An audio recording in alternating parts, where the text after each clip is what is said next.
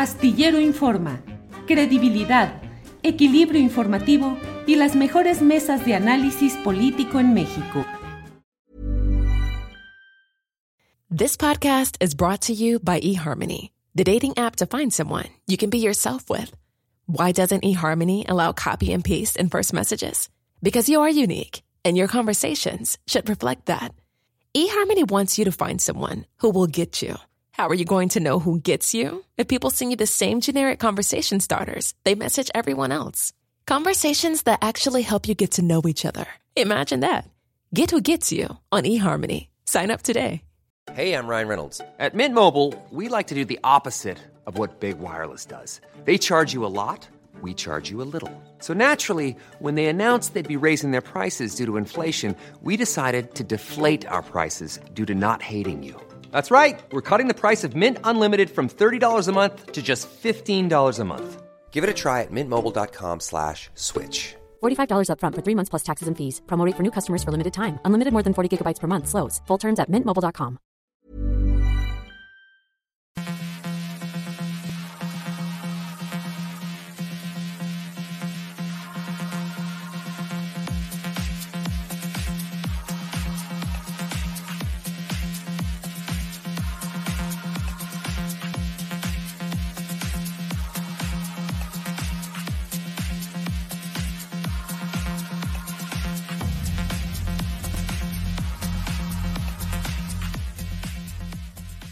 La una de la tarde, la una de la tarde en punto y ya estamos aquí en Astillero Informa. Gracias por acompañarnos en este martes 7 de febrero de 2023. Tenemos como siempre información, análisis, debate, lo más relevante, ya no de estos días, de estas horas, de estos minutos trepidantes de la realidad mexicana. Aquí va a saber usted lo que sucede, lo que acontece y luego, pues ahora sí que aunque parezca comercial del diario La Prensa que decía eh, ese medio de comunicación especializado en lo policíaco decía, eh, decimos eh, lo que otros callan, así también aquí vamos a hablar de lo que sucede en el juicio a García Luna en Nueva York. Que mire lo que son las cosas hoy en la inmensa mayoría de los medios de comunicación, con excepción de la jornada, que lo llevó como titular de ocho columnas, o bueno, como el principal titular de su edición, la prensa justamente que lo metió con un recuadrito y algún otro medio, los demás callaron el asunto de Humberto Moreira, exgobernador de Coahuila, que habría hecho gestiones para pagar 24 millones, 25 millones de pesos mensuales al diario El Universal. Silencio, silencio, la nota perdida o por ahí medio escondida, en fin. Pues bueno, es la una de la tarde con un minuto ya y es el momento exacto en el cual le damos la bienvenida a mi compañera Adriana Buentello. Adriana, buenas tardes. ¿Cómo estás, Julio? Muy buenas tardes. Saludos a todos los que ya nos están viendo por acá. Pues impactada por todo lo que está pasando, Julio, en este juicio contra Genaro García Luna, porque ya embarraron a Felipe Calderón. Fíjate, él que se fue a España pensando que con eso podía mantenerse, digamos, a la distancia, fue evidentemente una medida táctica para tratar de escabullirse del campo de batalla y decir, no, pues estoy concentrado, estamos concentrados en el trabajo académico aquí en España y no queremos saber cosas de México y de Nueva York. Pero el destino siempre alcanza a estos personajes, Adriana. ¿Por qué no habrá escogido Estados Unidos? Adriana, Adriana. y algún lugar cerquita de Nueva York, ya para no batallar tanto, ¿no?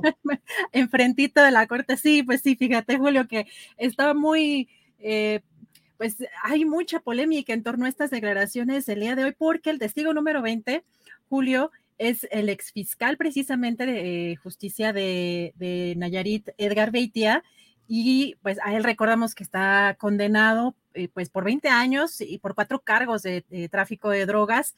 Y con esto, por supuesto, con este testimonio, pues también busca reducir su sentencia y es una de las razones por las cuales también la defensa de García Luna está eh, buscando pues desestimar estos cargos que no tengan, eh, bueno, estos testimonios que no tengan credibilidad, pero muy interesante todo lo que están narrando algunos de los colegas que están allá, porque ya se habla de estas reuniones, de reuniones donde la línea era apoyar al Chapo cuando, pues en Nayarit, estos gobiernos eh, pues de Roberto Sandoval y el anterior, se me olvidó, se me fue el nombre, se Ney me González. Ney González, estaban pues apoyando a los Beltrán Leiva y ahí toda una serie de señalamientos donde ya sale una reunión justamente en la Ciudad de México con Felipe Calderón y García Luna y donde se señala o donde supuestamente señalan de manera clara que la línea era el Chapo Julio.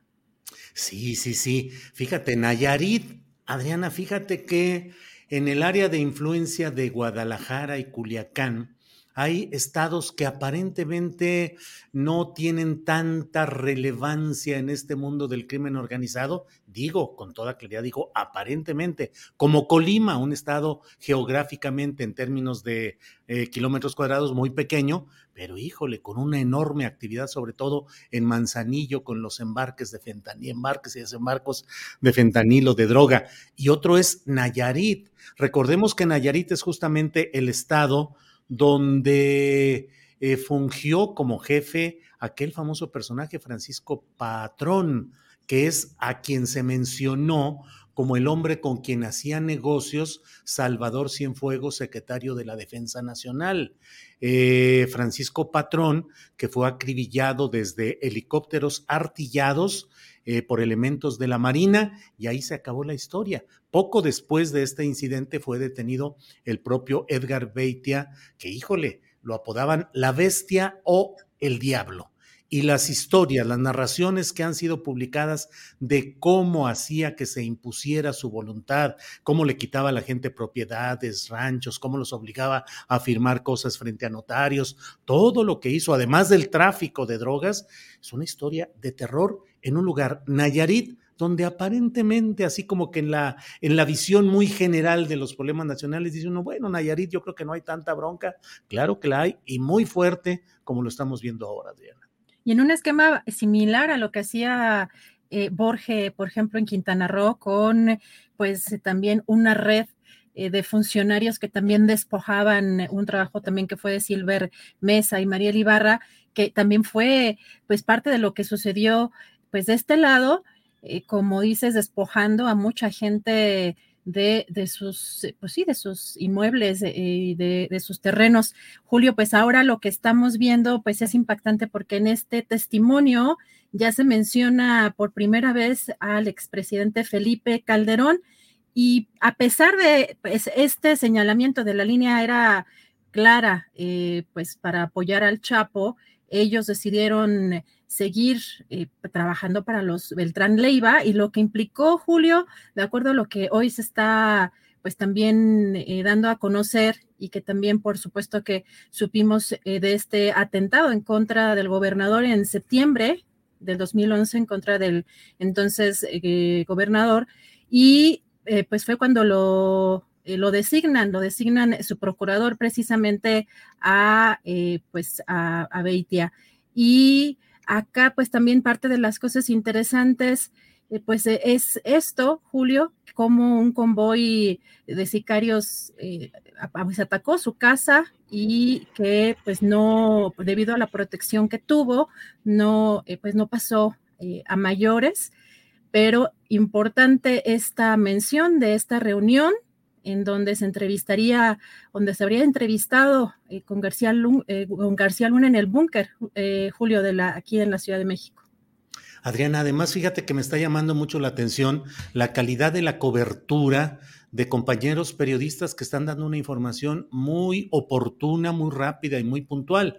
Desde luego hay periodistas de larga trayectoria reconocidos como J. Jesús Esquivel, corresponsal de proceso, como el gran David Brooks, que es el corresponsal de la jornada, que son personajes que conocen a la perfección lo que está pasando en la política y el ambiente judicial de Estados Unidos, pero además me ha llamado positivamente la atención los envíos de los compañeros Jesús García, de Juan Alberto Vázquez, de Arturo Ángel, que han estado reportando muy bien todo lo que está sucediendo por allá, Adriana.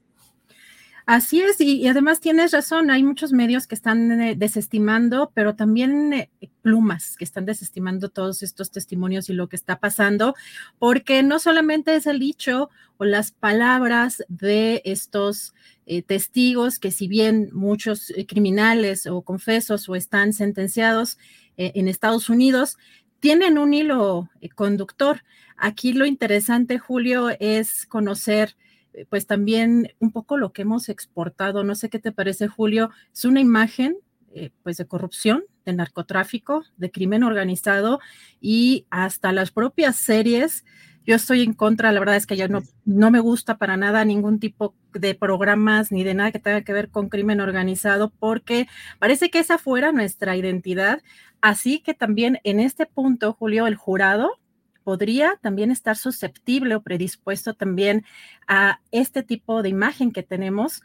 Así que va, este, va, está por verse qué tan efectiva puede ser la defensa de García Luna aún sin que la Fiscalía haya presentado hasta el momento pruebas documentales muy fuertes.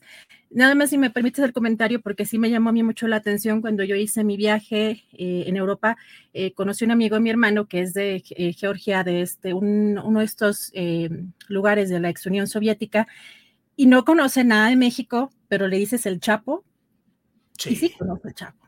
Y eso pues es, algo muy impactante porque nuestra cultura es, me parece sumamente impresionante para que nos demos a conocer en el mundo por este tipo de, por este tipo de temas y que además sí vale la pena el recalcar que fue precisamente durante el sexenio de Felipe Calderón que fue también incluso un boom en las series y en todo lo que tiene que ver con esta cultura del, del narcotráfico que también ya venía de tiempo atrás, pero yo creo que también se, impulsó con, pues, con toda esta guerra eh, aparentemente contra el narcotráfico y, la, por lo que ya sabemos también, el impulso de, pues, de ciertas series, ¿no? Que podrían tener quién sabe qué tipo de, financiamiento también durante ese lapso, Julio. Sí, fíjate que hay quienes creen que, em, eh, que lo que está pasando en Nueva York es solamente una, un proceso judicial y que corresponde a la nota policíaca y se equivocan terriblemente. Es la gran crónica política de la tragedia de nuestro país, relatada por los personajes eh, de la villanía, los villanos, es decir, los jefes del narcotráfico, los ex policías, los ex políticos metidos en todo esto, pero es la gran crónica política. Lo que está pasando ahí casi te diría, Adriana, que de cada uno de los testigos relevantes que han estado hasta hoy, que son cuatro o cinco los que han dado una nota fuerte, casi a partir del dicho de cada uno de ellos se podría tejer toda, explicar con todos sus entreveramientos y todas sus vertebraciones la historia política de las últimas décadas en nuestro país, últimas décadas ya un siglo, porque el fenómeno de las drogas y del comercio protegido por las autoridades políticas de México y tolerado y solicitado por las autoridades de Estados Unidos, es un fenómeno que tiene eh, ya un siglo caminando en toda esta historia. Hay que checar exactamente cuándo fue cuando comenzaron todas estas, todas estas historias. Pero bueno, ahora mira, en Nayarit Ah, lo que es la ironía también de la historia. Eh, el gobernador al que se refiere Edgar Beitia es eh, Ney González, que es hijo de Emilio M. González, que fue un líder setemista, de los que hacían el grupo con Fidel Velázquez, que fue el gran cacique del sindicalismo mexicano durante décadas, y el responsable o corresponsable de la mm, degradación del espíritu cívico de los trabajadores mexicanos, porque los tenían sometidos, obligados a aceptar las instrucciones que se les daban, a votar por el partido virtualmente único, que era el Revolucionario Institucional. Emilio M. González fue líder setemista y como se les daban cuotas, se le dio la cuota de gubernatura en Nayarit a Emilio M. González. Eh, luego entró el relevo Antonio Echevarría Domínguez, que era el hombre más rico de Nayarit, eh, dueño del grupo eh, Alisa, Alixa, no, recuerdo bien el nombre, pero era el dueño del concesionario de la Coca-Cola, de las distribuidoras de vehículos, de los comercios, de todo. Llegó por el Partido Acción Nacional, quiso dejar luego a su esposa como sucesora, Marta, la señora Marta, no Marta de Fox, eh, que no pudo, no pudo quedar y luego su hijo, Antonio Echevarría García, Marta García se llamaba la señora, Antonio Echevarría García, también fue gobernador por Acción Nacional hasta que llegó el actual Miguel Ángel Navarro Quintero, a quien las voces de los eh, pasillos oscuros de la política tampoco desligan mucho de actividades de las que han tenido su asiento ahí en Nayarit. Toda una historia política, no solo es policíaca ni judicial, Adriana. Julio, pues vamos a ver qué más podemos, eh, pues, eh, sacar, eh, digamos, o, conectar las piezas, armar este rompecabezas con todas estas declaraciones que están surgiendo en este juicio. Muy interesante todo lo que está, eh, pues sí, todo lo que están eh, diciendo estos testigos y que por supuesto hay que tomarlo también con cierta reserva para conectar justo lo que dices, ¿no? Fechas, hechos y fíjate que ayer, después de pues este señalamiento contra Humberto Moreira, él negó en un comunicado, en una eh, pues nota aclaratoria en sus redes sociales, por supuesto negó relación con García Luna, eh, también dice que solo conversó con él en tres ocasiones y que incluso en la última, Julio, que terminaron discutiendo, intercambiando insultos, que también fue parte de los gobernadores que no reconoció a Felipe Calderón como presidente y que pues tampoco, pues menos iba a tener relación con eh, García Luna. Eh, dice que eh, resulta un relato eh, disparatado y que está motivado para obtener un beneficio penitenciario a la pena a la que se enfrenta. consideró que son conocidas estas discrepancias que tuvo con Felipe Calderón. pues algunos de los señalamientos o de las aclaraciones que hace en este caso Humberto Moreira, por ejemplo, en el caso de, pues en el caso de eh, de lo de Pegasus, eh, pues dice que jamás existió una relación con García Luna ni mantuvo conversaciones en relación a un sistema Pegasus y que es falso que intercediera entre él y el periódico El Universal ni con algún otro eh, medio informativo. Y también acá, por ejemplo, dice el señor Héctor Javier Villarreal se permite afirmar que conoció al entonces gobernador de Nayarit y a quien era su fiscal, indicando que esto sucedió en el año 2011. Me permito exponer fechas, estas públicas que desacreditan tales afirmaciones. El 19 de agosto de 2011, el señor Héctor Javier Villarreal fue despedido del gobierno del estado de Coahuila. Un mes después a esta fecha tomó posesión como gobernador Roberto Sandoval, es decir, del todo falso. Sí, eh, en honor a la verdad ha de decirse que Humberto Moreira ciertamente mantuvo una confrontación política conocida contra Felipe Calderón.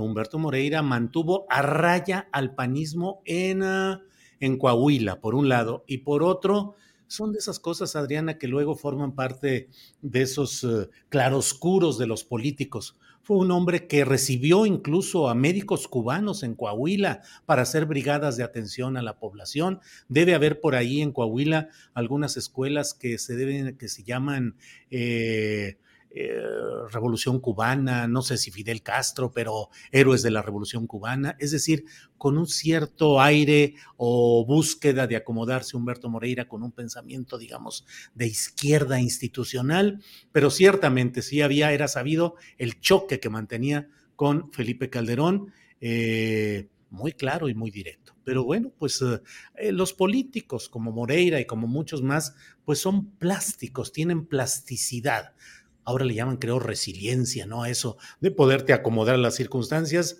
Entonces se va acomodando, gente como Moreira se acomodan a las circunstancias y a lo que se necesita. El argumento central que ha sido destacado incluso en el Universal, que dice, pues un hombre con el poder de García Luna, ¿para qué necesitaba un gobernador? Bueno, siempre se necesita a alguien cercano a otro para plantearle un asunto. Si así fuera, de un soborno por 25 millones de pesos. Es decir, no es nada más, pues para eso tú hablas por teléfono a la sección del aviso clasificado o de publicidad de cualquier medio y dices, oiga, quiero comprar 25 millones de pesos de publicidad mensual, pero por favor le mando en limosina al vendedor de publicidad para que cierre el convenio. Pero no era eso, lo que se buscaba era la confianza para algo de intimidad absoluta, cuasi o realmente delictiva, si es cierto el testimonio del exsecretario de Finanzas Villarreal, Adriana. Así es, pero también en este desmentido o en esta, en este señalamiento, en esta respuesta de la Universal, donde la titula sin pruebas acusan a El Universal y que se expone una factura de una campaña de turismo, pues ya nada más faltaba que la, factura dijera moches, ¿no? Además, ese dinero fue un préstamo porque García Luna no completaba el efectivo para ese, para entregar los 25 millones de pesos, según lo que se relata. O sea, le faltaba dinero y le pidió una ayuda a Coahuila que les prestara 10 millones, que se los pagara y seguramente para decirle, te llegaron los 10 millones por esa vía y los 15 otros, pues aquí los manejamos, en fin. Eh, pero pues está, está muy curioso. Por aquí alguien pregunta, Donas Crosty, dice Adriana y Julio, entonces, ¿por qué lo exoneró Felipe Calderón? Pues muy sencillo, por lo mismo por lo cual Calderón le heredó un superavionazo faraónico de lujo a Enrique Peña Nieto para, para congraciarse con él. Ya iba de salida Felipe Calderón y Enrique Peña tenía un compromiso con Humberto Moreira, que fue financista y apoyador de su campaña y seguramente fue un favor pedido. Y entonces Calderón eh, a finales de octubre de 2012, a un mes y 10 días, 12 días de dejar el poder, eh, se expidió por parte de la Procuraduría General de la República una declaratoria de no procedencia del ejercicio de la acción penal contra Humberto Moreira por delitos de... Em, acumulación de dinero de origen ilícito, operaciones eh, con dinero de procedencia ilícita eh, y enriquecimiento inexplicable. Entonces, pues por eso fue un favor que se hizo ya al final al peñismo imagínate, pero la corrupción en esos niveles está tan conectada que incluso aunque un funcionario piense que eh, pues sus propios funcionarios, un, gobernador o un presidente, pues jala un hilito y pues tumba incluso a lo mejor a los propios, ¿no? Eh, eh, es creo que un poco ocioso también estar pensando por qué no, por qué sí, por qué tal, sino lo que estamos viendo y sobre todo en términos hasta ya de medios de comunicación, quién sabe si se le jale un poquito más eh, pues esa, esa hebra a dónde llegue. Lo que me llamó la atención, Julio, es que en esta aclaración o en esta respuesta del Universal, pues también como parte de esa respuesta cita al propio Humberto Moreira. Entonces eso, eso llama mucho la atención. También eh, en, este, en, este, en este mensaje o en esta respuesta, eh, pues también señala el Universal que las fechas no cuadran, ¿no? Eh, así que bueno, vamos a estar muy pendientes de todo lo que, de lo que va a surgir allí. Eh, pero sí es, particular que, como parte de este desmentido ponen también esta nota aclaratoria o parte de esta nota aclaratoria de, Humberto eh, Moreira. Y pues vamos a estar muy pendientes, Julio, de todo lo que va surgiendo. Ya estamos por entrar en esta, en esta entrevista. Eh, regreso en unos segunditos, en unos segunditos, Julio, con más información, si me lo permites. Adriana, si bien, muchas gracias. Regresamos en un rato más. Gracias, Adriana. Bueno, pues eh, eh, preguntan por ahí ese tema de las fechas que aparentemente no coinciden. Si hay una explicación, se la debo y se la comparto hoy a las nueve de la noche en la videocharla astillada en la cual vamos a tocar también este tema. Es muy sencillo. Beitia era eh, el director de seguridad pública del ayuntamiento que eh, estaba a cargo de mm, el siguiente gobernador Roberto Sandoval. Todo eso se lo explico eh, hoy en la noche, a las nueve de la noche, en la videocharla astillada. Bueno, les sigo comentando algunos de estos temas. Vamos a hablar en un ratito más. Tenemos una entrevista concertada con Alejandro Almazán él es un gran periodista, un periodista de oficio, con formación y con información, y ha escrito un libro que, híjole, son de esos que pone uno ahí en, la, en el buró de noche y dice, pues de los que tengo pendiente para leer, los que están pendientes para ser leídos, es un libro que se llama Jefas y Jefes, las crisis políticas que forjaron la Ciudad de México. Un libro muy interesante, 500 y tantas páginas, en letra, en tipografía chiquita, pero es muy sustancioso. De eso vamos a hablar en unos momentos más. Y voy, em, eh, miren por aquí, uf, buenísimo, Alex Almazán nos dicen por aquí, así es. Eh, eh, de todas maneras, no pasará absolutamente nada. ¿O qué ha hecho el actual fiscal? Pregunta Jorge Lara. Eso es importante de precisarlo. Eh, no solo por la tortuguerz ya sabida y conocida en la Fiscalía General de la República, sino además porque las referencias que se den en el juicio de Nueva York respecto a personajes políticos como expresidentes de la República, fraudulentos o no en su llegada al poder, eso no está, eh, no forma parte de lo que puede generar una acción penal. Ya se ha hablado de eso previamente y bueno, no vamos, no se va a desprender de lo que hoy, del involucramiento que hoy se ha dado de Calderón en la Corte de Nueva York, no tiene por qué desprenderse alguna forma de acción penal relacionada con este juicio. Pero si las agencias de Estados Unidos desean mantener la investigación, la indagación sobre este tema, podrían abrir un proceso de investigación diferente a partir de estos dichos y ya sería otra historia. Pero en la historia de hoy queda ahí, en el propio lugar eh, pues de los expedientes y de los ah, señalamientos, pero sin necesaria acción judicial inmediata en Estados Unidos. Mire, tenemos un apoyo económico, Grisel Ser nos envía un apoyo económico que mucho le agradecemos y bueno, es la una de la tarde con 24 minutos y pasamos de inmediato con mi compañero periodista Alejandro Almazán. Alejandro, buenas tardes.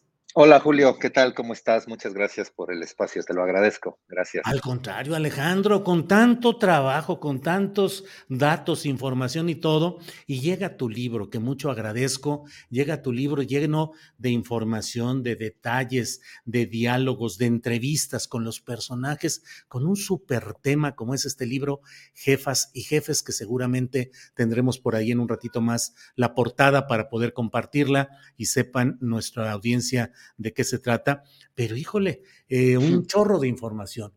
¿Qué queda a estas alturas y en esta coyuntura política, Alejandro?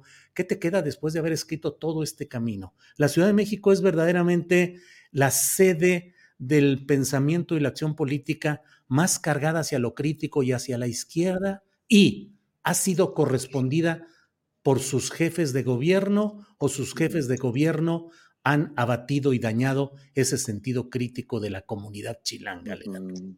Mira, yo creo que lo dices muy bien, Julio. Yo creo que esta ciudad, eh, entonces sí, ¿no? Muy política. Yo creo que de aquí se desborda, ¿no? Hacia, hacia el país. Digo, no, no de mérito, sin duda, las demás ciudades, ¿no? Pero creo que aquí es como un ombligo, ¿no? Que siempre está efervesciente y que y de la política, ¿no?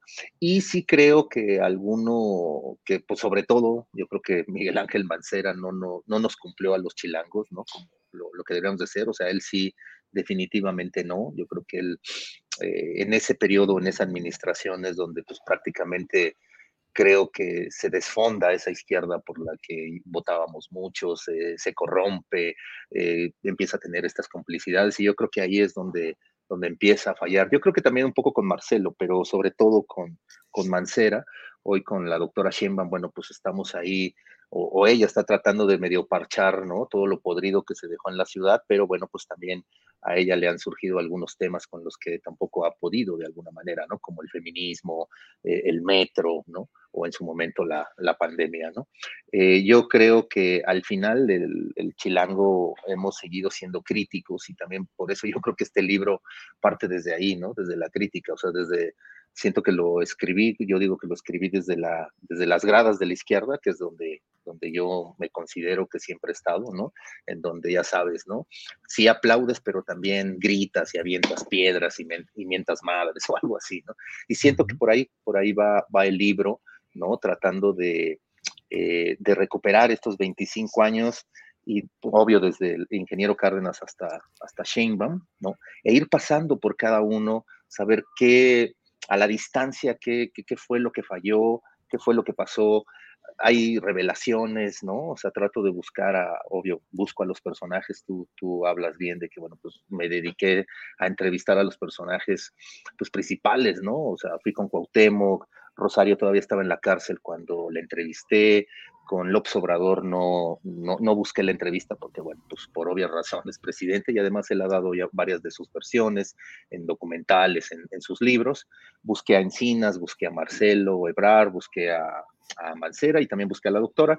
Eh, la doctora Sheinbaum no, no, no accedió, está en su derecho a no dar la entrevista, pero con todos ellos me senté y a cuestionarlos, ¿no? No a, a ponerles el micrófono y decirles, oigan, pues qué buena onda que han gobernado la izquierda, yo soy de la izquierda. No, no, no, sino más bien eh, confrontarlos y decirles, pues, qué pasó, ¿no? O sea, por ejemplo, en el caso de Marcelo, lo confronto con tres temas, ¿no? Claves para él, que son eh, lo del linchamiento de los policías de Tláhuac cuando él era jefe de policía, eh, cómo desalojaron a los ambulantes en el centro histórico a punta de, averiguaciones previas y, amenazas, y el metro, ¿no? Evidentemente la línea 12, cómo, cómo se construye no por una cuestión de pronto que pareciera para un beneficio de la ciudad, sino más bien como para una candidatura presidencial, ¿no? Entonces, con todos, con todos trato de, hacer ese, eh, confrontarlos, ¿no? Decirles con Mancera, yo creo que es la entrevista más confrontativa que, tuve, porque bueno, pues además tuve un pasado de alguna manera con Mancera, yo en su, en su sexenio de Mancera, la verdad es que yo sí me sentí muy amenazado. Yo creo que nunca como periodista me había sentido tan, tan inseguro en la ciudad, no, haber sido en el periodo de Mancera, porque pues tuve amenazas personales, ¿no? Sobre todo de, de Héctor Serrano, que era pues ahí su, su, brazo derecho, ¿no? Entonces, al final creo que es un... Brazo derecho corruptor y amenazante. Exacto, sí, ¿no? Y, mira, qué, qué, lástima que, Mancera le haya dejado el gobierno, bueno, tú lo sabes, le dejó el gobierno tanto a Héctor Serrano como a los hermanos eh, Serna, ¿no? Uno en la cárcel, que bueno, ya, ya la libró, pero el otro sigue prófugo, ¿no? Yo, de hecho, pues en eso lo cuestiono a, a Mancera, diciéndole, oye, más o menos como 15 de tus colaboradores están en la cárcel, ¿no? O sea, también te vamos a ver a ti, no, no, no, yo no firmé nada y todo, ¿no? O sea, parece un tipo, al final me pareció, la verdad, lo digo muy cínico, pero, pero se, se, se, prestó para la entrevista, es decir, no, no, no se cerró, ¿no? Me dijo, adelante, lo que tú me quieras preguntar, y bueno, pues le pregunté de todo, todas esas cosas horrorosas que vimos aquí en la ciudad, desde el asesinato de, que pasó en la Narvarte, ¿no? Con Nadia, con Rubén y este, con las otras dos mujeres, ¿no? Este, que, bueno, ahora es que está en documental y todo, ¿no? O sea, pasando por todas esas, por el cártel inmobiliario, por sus complicidades con el PAN, ¿no? Eh, con Encinas, pues bueno, repasamos un poco el, el plantón, ¿no? El plantón de 2006, donde prácticamente en el, el 13 de septiembre, él, me marca esa fecha, 13 de septiembre de 2006, donde iba a, ver, iba a empezar el estallido social, ¿no? Si no fuera porque hicieron unas llamadas y todo, eh, hubiese empezado ahí una, un estallido social que quizá hoy estuviéramos hablando de otra cosa o no estaríamos en esta circunstancia, pero bueno, se para, ¿no? Y bueno, pues Encinas me logra contar esto, ¿no? Y acudo también a un personaje ahí clave, de, los hilos negros de la ciudad, ¿no? René Bejarano, ¿no? Eh, recurro a él, eh, sí, como pues este personaje apestado, evidentemente, pero yo creo que con muchas cosas que decir, él revela muchas cosas, él habla, por ejemplo, del caso News Divine, él acusa directamente a, al ex procurador y a Guillermo Sayas, que acaba de morir, él, los, él acusa que prácticamente tenían un grupo de extorsionando a jóvenes y por eso se da este caso de, del News Divine, ¿no? Eh, o también revela que en el caso del, paraje San Juan, lo recordarás Julio, que fue como el primer intento que se hizo para desaforar a López Obrador eh, eh, dentro de ese paraje San Juan, por, por, lo menos lo que me cuenta Bejarano, pues estaba involucrada también Rosario Robles, ¿no? O sea, es decir, ya desde, desde ahí ya venían los, los pleitos, bueno, desde antes empezaron los pleitos con López Obrador y Rosario, lo que ella me dice es que cuando viene el 2000 y pierde Cárdenas, pues nace una estrella que es López Obrador, pero también eh, ella, Rosario Robles, pues también está en la palestra, ¿no? Y ella lo que me dice es que, bueno, López Obrador no aguantó que, pues que ella era mujer, ¿no? Y que, bueno, pues desde ahí le empiezan a bombardear a través de René Bejarano, ¿no? Y vienen todas estas traiciones y conflictos ahí vienen en el libro, yo intento pues poner ahí todas las referencias periodísticas, ¿no? Para que el, lector pues no se quede solo con mi versión, vaya, busque, busque las notas, ¿no? Y también pues se vaya generando su propia opinión, ¿no?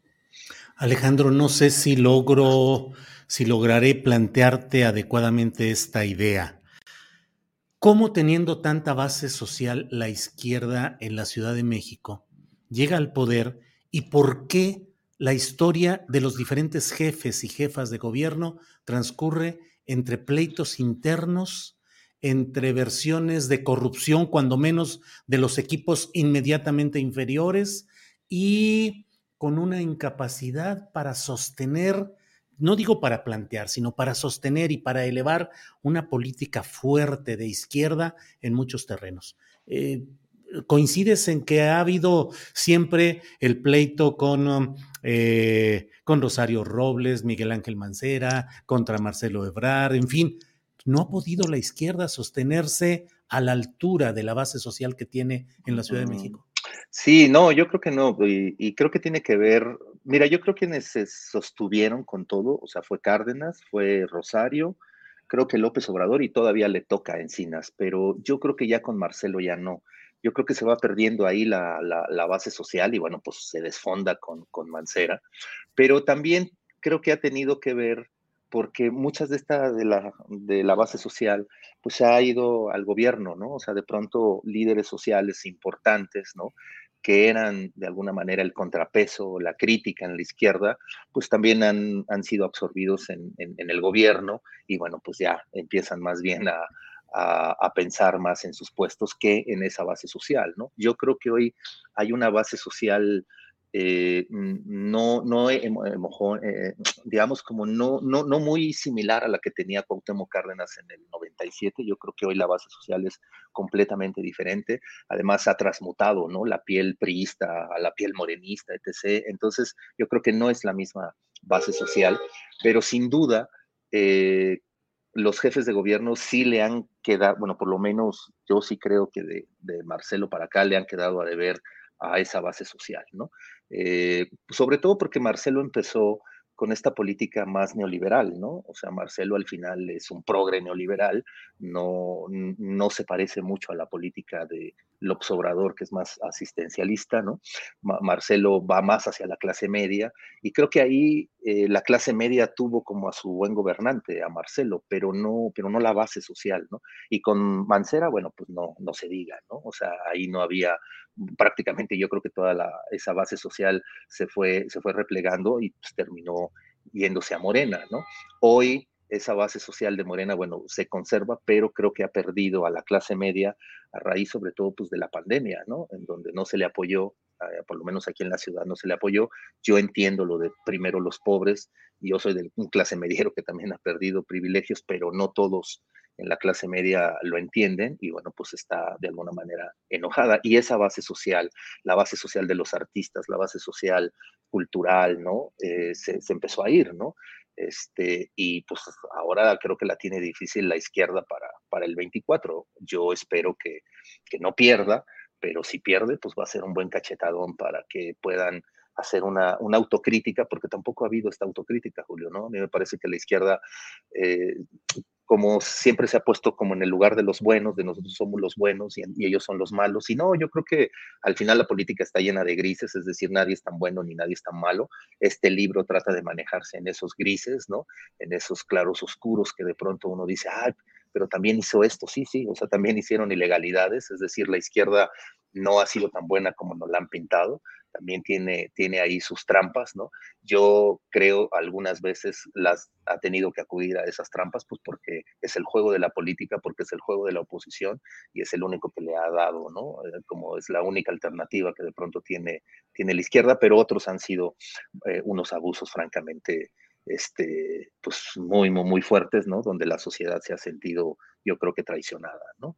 Y, creo que todos, todos al final, los jefes de gobierno, ¿no? Eh, han tenido esos claroscuros, ¿no? Yo, el, peor, lo repito, pues sigue siendo Mancera.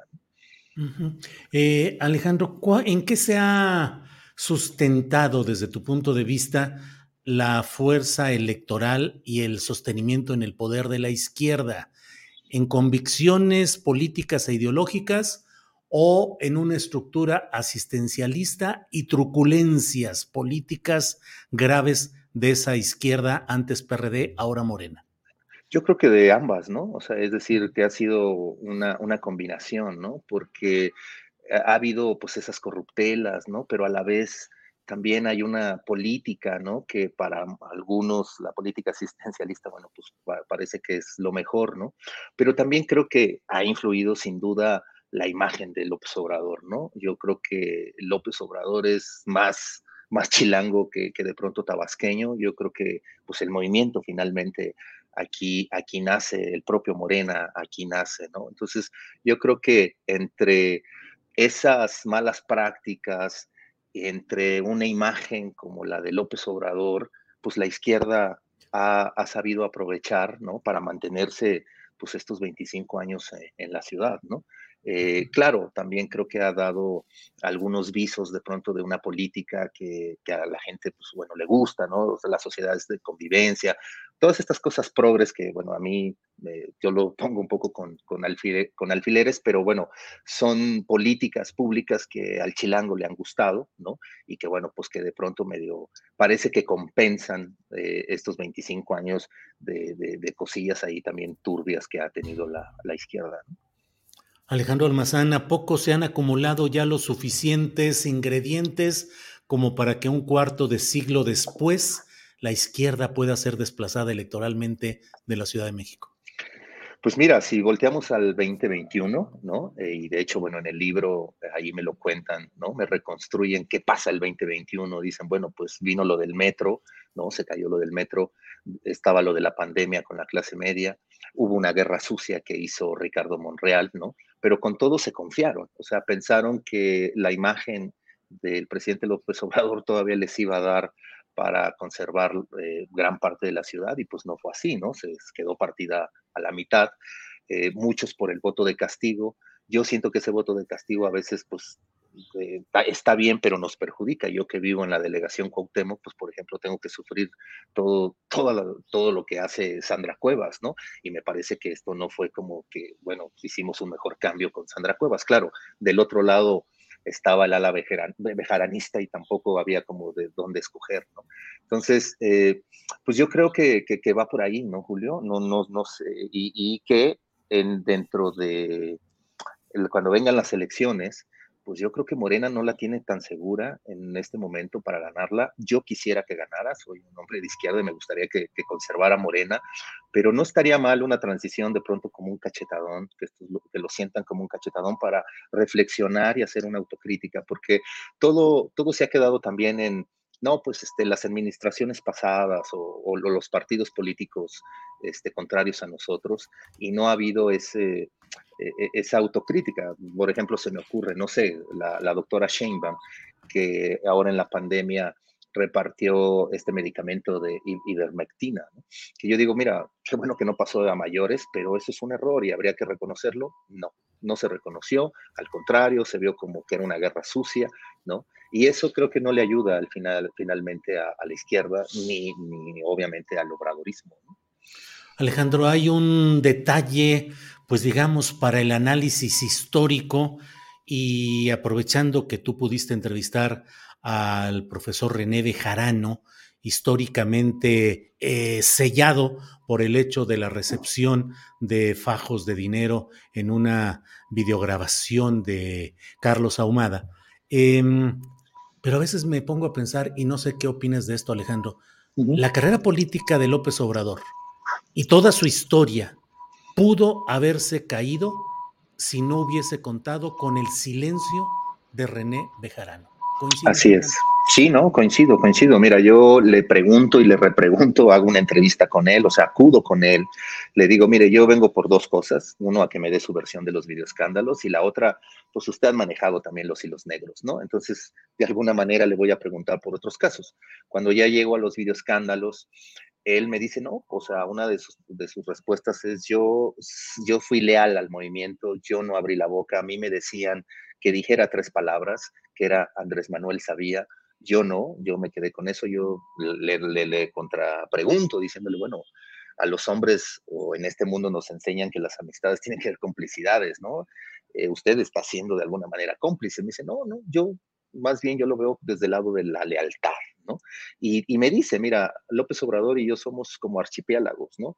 Estamos separados por arriba, pero estamos intrínsecamente juntos por ahí abajo, ¿no? Hacemos, eh, tenemos este, la misma ideología y mi historia no se entendería sin la de López Obrador y la de López Obrador no se, y la de René Bejarano no se entendería sin, sin la de López Obrador. Entonces, eh, creo que al final René Bejarano se inmola, ¿no? Se inmola por, por un movimiento, se inmola por un personaje como como López Obrador, y, y, esa va a ser, digamos, a lo mejor es como su, su legado de, de, de, Bejarano, ¿no? Haberse inmolado por un movimiento, ¿no? él comerse todo, ¿no? El comerse todo y decir ni hablar, ¿no? Ya soy el apestado, aquí estoy. Y por lo mismo, también por ser el apestado acudí con él, porque creo que los apestados eh, siempre hay cosas que tienen que decir, ¿no? Aunque obviamente porque ya no tiene nada que perder, ¿no? Pero creo que Bejarano me hace revelaciones muy, muy fuertes a lo largo del libro, al igual que Rosario, al igual que, pues todos, ¿no? Todos los que fui entrevistando de alguna manera me revelan cosas que en su momento pues no, no se dijeron, ¿no? Como por ejemplo la ciudad, la, residencia de López Obrador, que siempre ha estado ahí como, eh, como un tema, ¿no? Y pues hoy ya te dicen, no, pues claro que no la tenía y tuvimos que acudir a hacer algunas trampas, pues para, que, para obtener la residencia, ¿no? Entonces es ahí donde yo digo, ah, claro, está, o sea, la izquierda ha jugado pues el juego también de la oposición, a veces con conciencia, a veces eh, de mala leche, ¿no? Y pues bueno, al final creo que los que nos beneficiamos o nos perjudicamos, pues somos los ciudadanos, en este caso, pues los chilangos, ¿no? Alejandro, te agradezco mucho la posibilidad de platicar, tu interesante libro que de verdad lo tengo ahí en la mesita de noche, en espera de tener un poquito de chance los fines de semana para leerlo. Lo que le he ojeado, eh, pues me he clavado y me la paso eh, leyendo y ya llega el momento en el que debo dejarlo. Pero muchas gracias por esa arqueología de lo que ha sucedido políticamente en la Ciudad de México. Cierro solo preguntándote, ¿sigue siendo vivible para ti la Ciudad de México? Sí, sí, no, claro, no, no, a mí me encanta la Ciudad de México, ¿no? Yo creo que sigue, lo sigue siendo, pero sí hay que, hay que cambiarle algunas cosas, ¿no? O sea, es decir, la, la izquierda o el obradorismo sí tiene que voltear hacia, hacia los ciudadanos y para que esta ciudad siga siendo vivible, ¿no? Claro.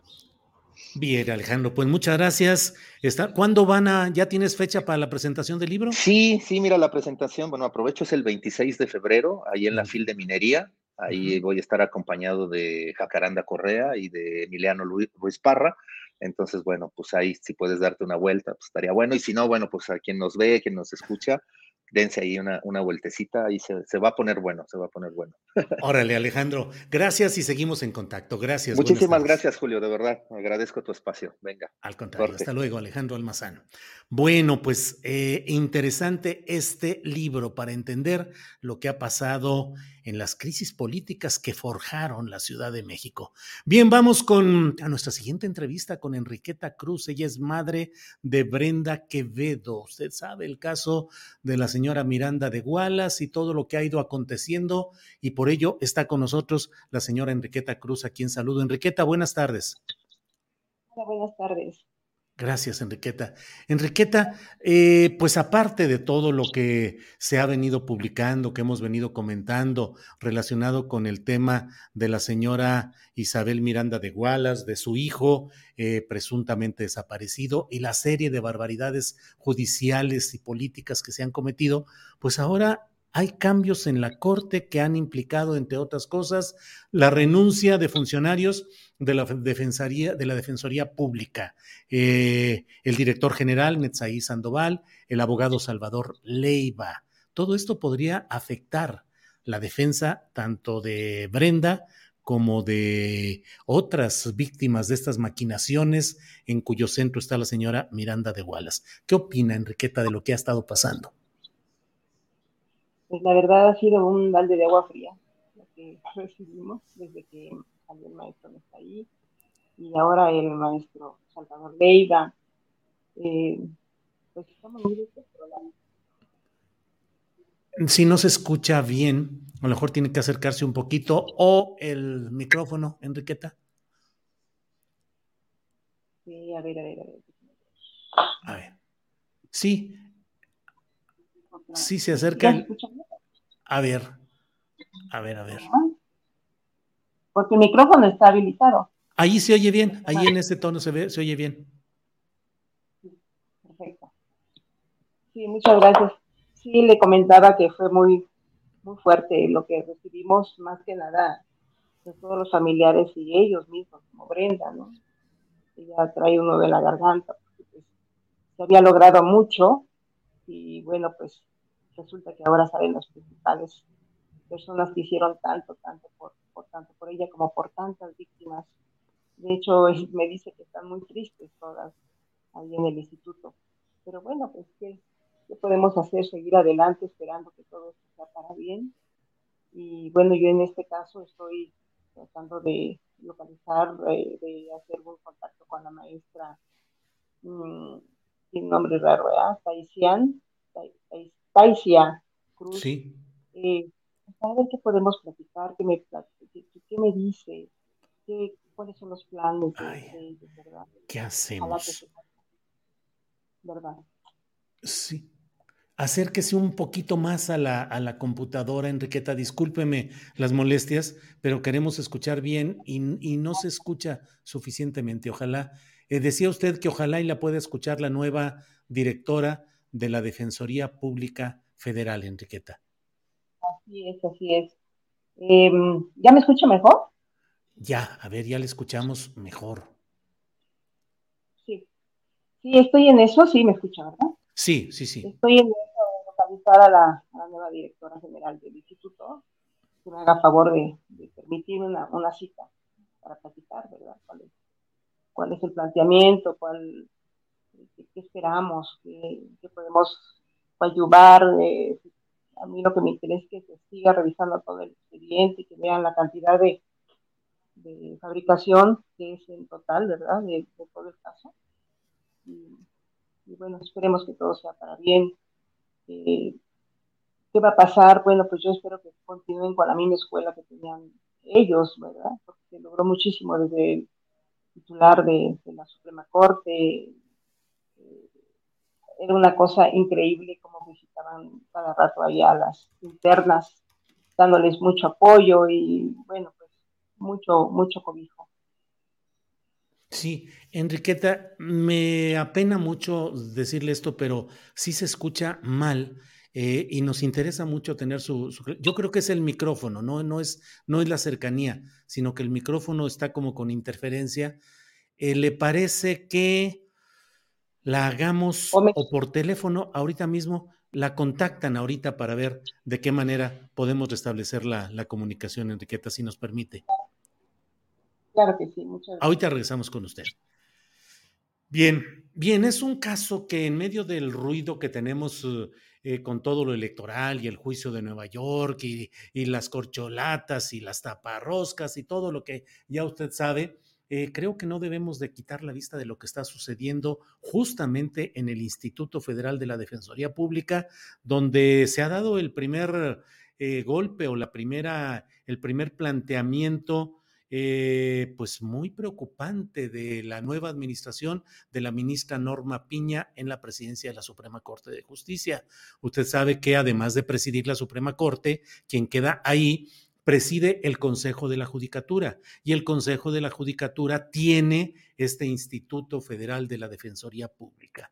La ministra Piña ha decidido cortar de tajo un proyecto que se ha desarrollado desde el principio eh, desde que llegó eh, Arturo Saldívar, bueno, en el avance de Arturo Saldívar como ministro presidente de la Suprema Corte de Justicia de la Nación, que implicó el tratar de convertir la Defensoría Pública en algo más accesible, más cercano a la gente, tratar de ponerlo al servicio de las causas más difíciles en las cuales no basta solamente tener la razón o la justicia de su lado, sino comprobarlo en términos procesales y de gestiones y de mil cosas. Entonces, todo eso fue cancelado, pero entre uno de los asuntos más relevantes que llevaba esta corriente dentro de eh, la Defensoría Pública estaba la defensa de las víctimas de las maquinaciones de la señora Miranda de Gualas entre amenazas, advertencias, ofensas y mil cosas, se pudo hacer, em, se pudo hacer todo eh, para tratar de ir dando eh, la exhibición de los múltiples eh, detalles negativos procesales de toda esta historia de la presunta desaparición de un hijo de la señora Miranda de Gualas. Y por otra parte, em, se ha colocado como secretario de cuenta y estudio de la propia ministra eh, Piña, presidenta ahora de la Suprema Corte de Justicia, al cuñado de la señora Wallace, al cuñado, al esposo de la hermana de la señora Isabel Miranda de Wallace. El promovente original de la denuncia por la desaparición polémica hasta el momento del hijo de la señora Wallace. El abogado que como tal entorpeció e hizo maniobras para que el juicio o el proceso fuese complicado y no tuviese rapidez, que se pudiera estancar, que, se, que hubiera confusión. Ese personaje es hoy el brazo derecho de la ministra Piña en la Suprema Corte de Justicia de la Nación. Eso no es un detalle menor, no es un asunto menor, no es un asunto político ni electoral, no es revanchismo ni despecho porque haya sido cancelado un proyecto con un sentido social distinto en eh, la judicatura y en la Defensoría Pública. Son hechos políticos que muestran una voluntad, un proyecto, digo, dicen, aunque no forme parte de la jurisprudencia, dicen que dime con quién andas y te diré quién eres. Y en este caso, la presidenta de la Suprema Corte de Justicia ha decidido andar eh, profesional y administrativamente con el cuñado de la señora Wallace, lo cual creo yo que la etiqueta y la deja en esa situación. Em, Mire, no hemos podido resolver los problemas técnicos. Por teléfono se sigue escuchando eh, defectuosamente la transmisión. Vamos a tratar, eh, Adriana, Andrés, vamos a tratar de tener mañana. Mañana es miércoles, pues hagamos un espacio checamos bien que esté todo la transmisión correctamente y entramos a este asunto porque es muy relevante.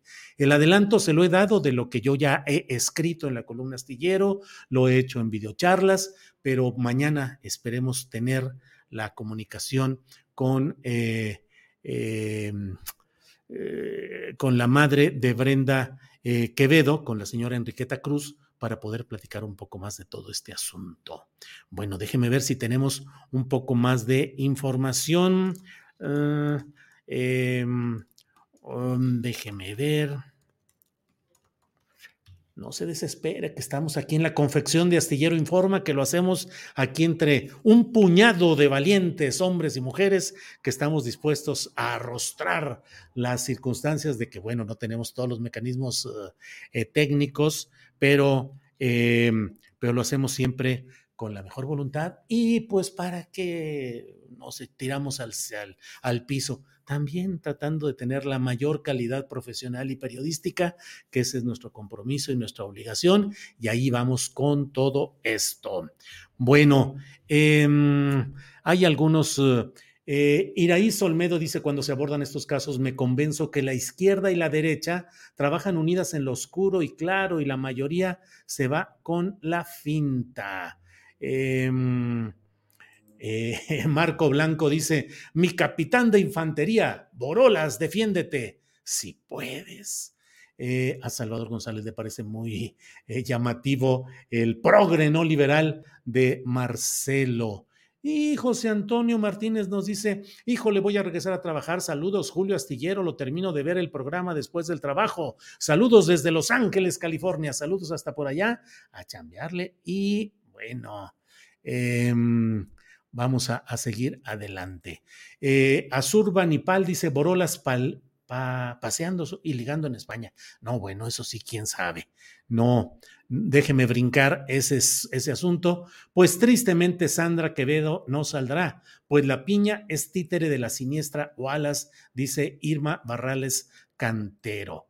Eh, Julio, ¿te has fijado que entre menos facho te veas, tienes más audiencia, Luis Eduardo Ramírez? Pues mire, Luis Eduardo Ramírez, me permito decirle con esa sinceridad con la que usted habla, pues que facho lo será otra persona, pero a mí que me acuse de facho, no sabe ni de lo que habla. Jamás en mi vida hay algo de lo cual me pueda usted señalar o acusar de facho. Y le voy a decir algo, yo no trabajo en función de clics o de que haya mayor o menor audiencia. Digo lo que pienso y en este momento me parece que es importante señalar y hablar acerca de lo que está sucediendo con una clara definición. Estos son tiempos en los cuales tenemos que precisar la información. Entonces, qué bueno. Lourdes Santiago, quizá esté intervenido en los medios de comunicación de la señora. No sería extraño, dice Lourdes Santiago. No sería extraño, Lourdes Santiago. No sería eh, extraño. Ángel Ángel nos envía un saludo desde Indianápolis, eh, Indiana. Eh, Ireri Robles dice, me gusta el fondo que tienes hoy. Muchos saludos, muchas gracias. Em, dejen a Julio en paz si se baña o no la información. Iliana querida, Iliana Lara, ¿qué anda diciendo alguien ahí que ya por fin hoy me bañé? No, no, no, me baño todos los días, pero Aquí el problema es de iluminación. He andado con problemas de iluminación en este asunto de los fondos de pantalla y hoy quedó ya todo así. Eh, Azurbanipal dice, es provocador Julio Ángeles Delo de baja.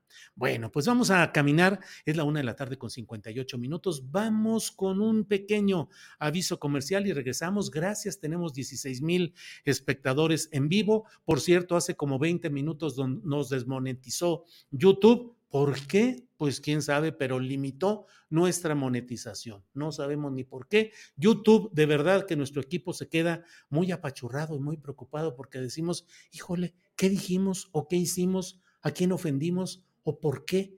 nos limitan la monetización y pretenden que no haya esa ínfima, pero ínfima forma de compartir ingresos de YouTube con quienes creamos contenidos y apostamos justamente a que el dinero de esa eh, monetización nos permita seguir adelante con nuestro proyecto periodístico. Bueno, vamos con este avisito y regresamos con mis compañeros que ya están puestísimos.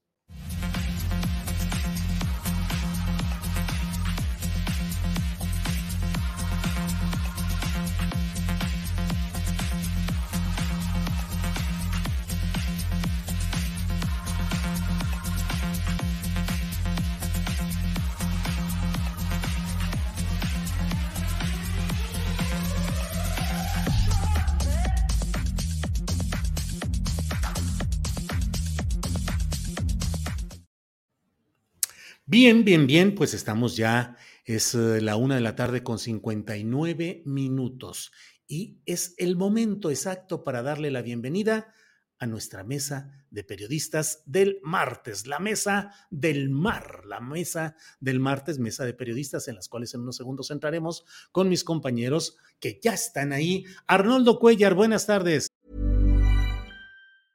Hey, I'm Ryan Reynolds. Recently, I asked Mint Mobile's legal team if big wireless companies are allowed to raise prices due to inflation. They said yes. And then when I asked if raising prices technically violates those onerous two year contracts, they said, What the f are you talking about, you insane Hollywood ass? So to recap, we're cutting the price of Mint Unlimited from $30 a month to just $15 a month. Give it a try at mintmobile.com slash switch. $45 up front for three months plus taxes and fees. Promo for new customers for limited time. Unlimited more than 40 gigabytes per month. Slows. Full terms at mintmobile.com. Hiring for your small business? If you're not looking for professionals on LinkedIn, you're looking in the wrong place. That's like looking for your car keys in a fish tank. LinkedIn helps you hire professionals you can't find anywhere else, even those who aren't actively searching for a new job but might be open to the perfect role. In a given month, over 70% of LinkedIn users don't even visit other leading job sites. So start looking in the right place. With LinkedIn, you can hire professionals like a professional. Post your free job on linkedin.com slash spoken today. Chuc, chuc, chuc. Hola, hola, por no hacer ruido aquí. Buenas tardes y buenas tardes Arturo y a Temuris. Gracias, Arnoldo. Eh, Arturo Rodríguez, el hombre de negro. Arturo, buenas tardes. Buenas tardes, Julio, ¿cómo estás? Muy buenas tardes. Arnoldo Temuris y sobre todo, pues a la audiencia que está muy nutrida el día de hoy, creo que los temas pues les resultan interesantes, Julio. Así es, es que sabían que iban a llegar ustedes, eso es lo que pasa, Arturo Rodríguez. Temuris Greco, buenas tardes. Julio, Arnoldo, Arturo, buenas, buenas tardes y un saludo también a la, a la audiencia. Bien, pues ya estamos aquí puestos para esta mesa. Vamos comenzando con Arturo Rodríguez.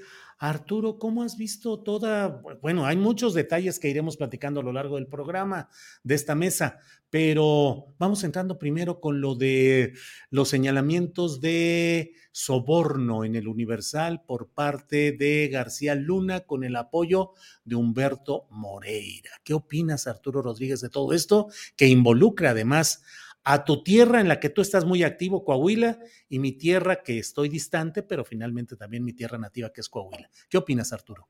Pues mira, hay, dos aspectos, ¿no? Por una parte está lo que él eh, expone para acreditar su, su, personalidad como un funcionario público durante la administración de Humberto Moreira, en la que señala un desfalco de alrededor de 200 millones de dólares, de los cuales pues eh, eh, se habrían repartido diferentes cantidades entre el exgobernador, él y otras personalidades que creo que no fueron mencionadas, al menos hasta donde yo alcanzo a entender. Entonces, esa parte, eh, pues se supone que tiene que ver con lo de un juicio que se está desarrollando en la Corte de San Antonio y que habrá de tener una sentencia por ahí del, del mes de abril próximo. Por la otra, la presencia de Javier Villarreal en el juicio, este, bueno, en Coahuila siempre se le conoció como Javier Villarreal. Yo veo que ahora eh, las noticias lo están contando Héctor, pues sí, es Héctor Javier Villarreal Hernández. Este, y tienen que ver con una intención de la fiscalía por demostrar que García Luna operaba en dos sentidos. Eh, uno, presionando y amenazando a medios de comunicación y dos, eh, eh, sobornándolos. Y para esto traen a Javier Villarreal, cuyo asunto, hasta donde sabemos, tiene que ver estrictamente con, un asunto no del, no, es decir, de lavado de dinero. O sea, a veces creo que es necesario como hacer las precisiones, ¿no? O sea, en la Corte de San Antonio no se está procesando eh, su desempeño como funcionario público eh, aunque se le está procesando por lavado de dinero de una suma importante y otros delitos eh, que habrían registrado operaciones en los Estados Unidos.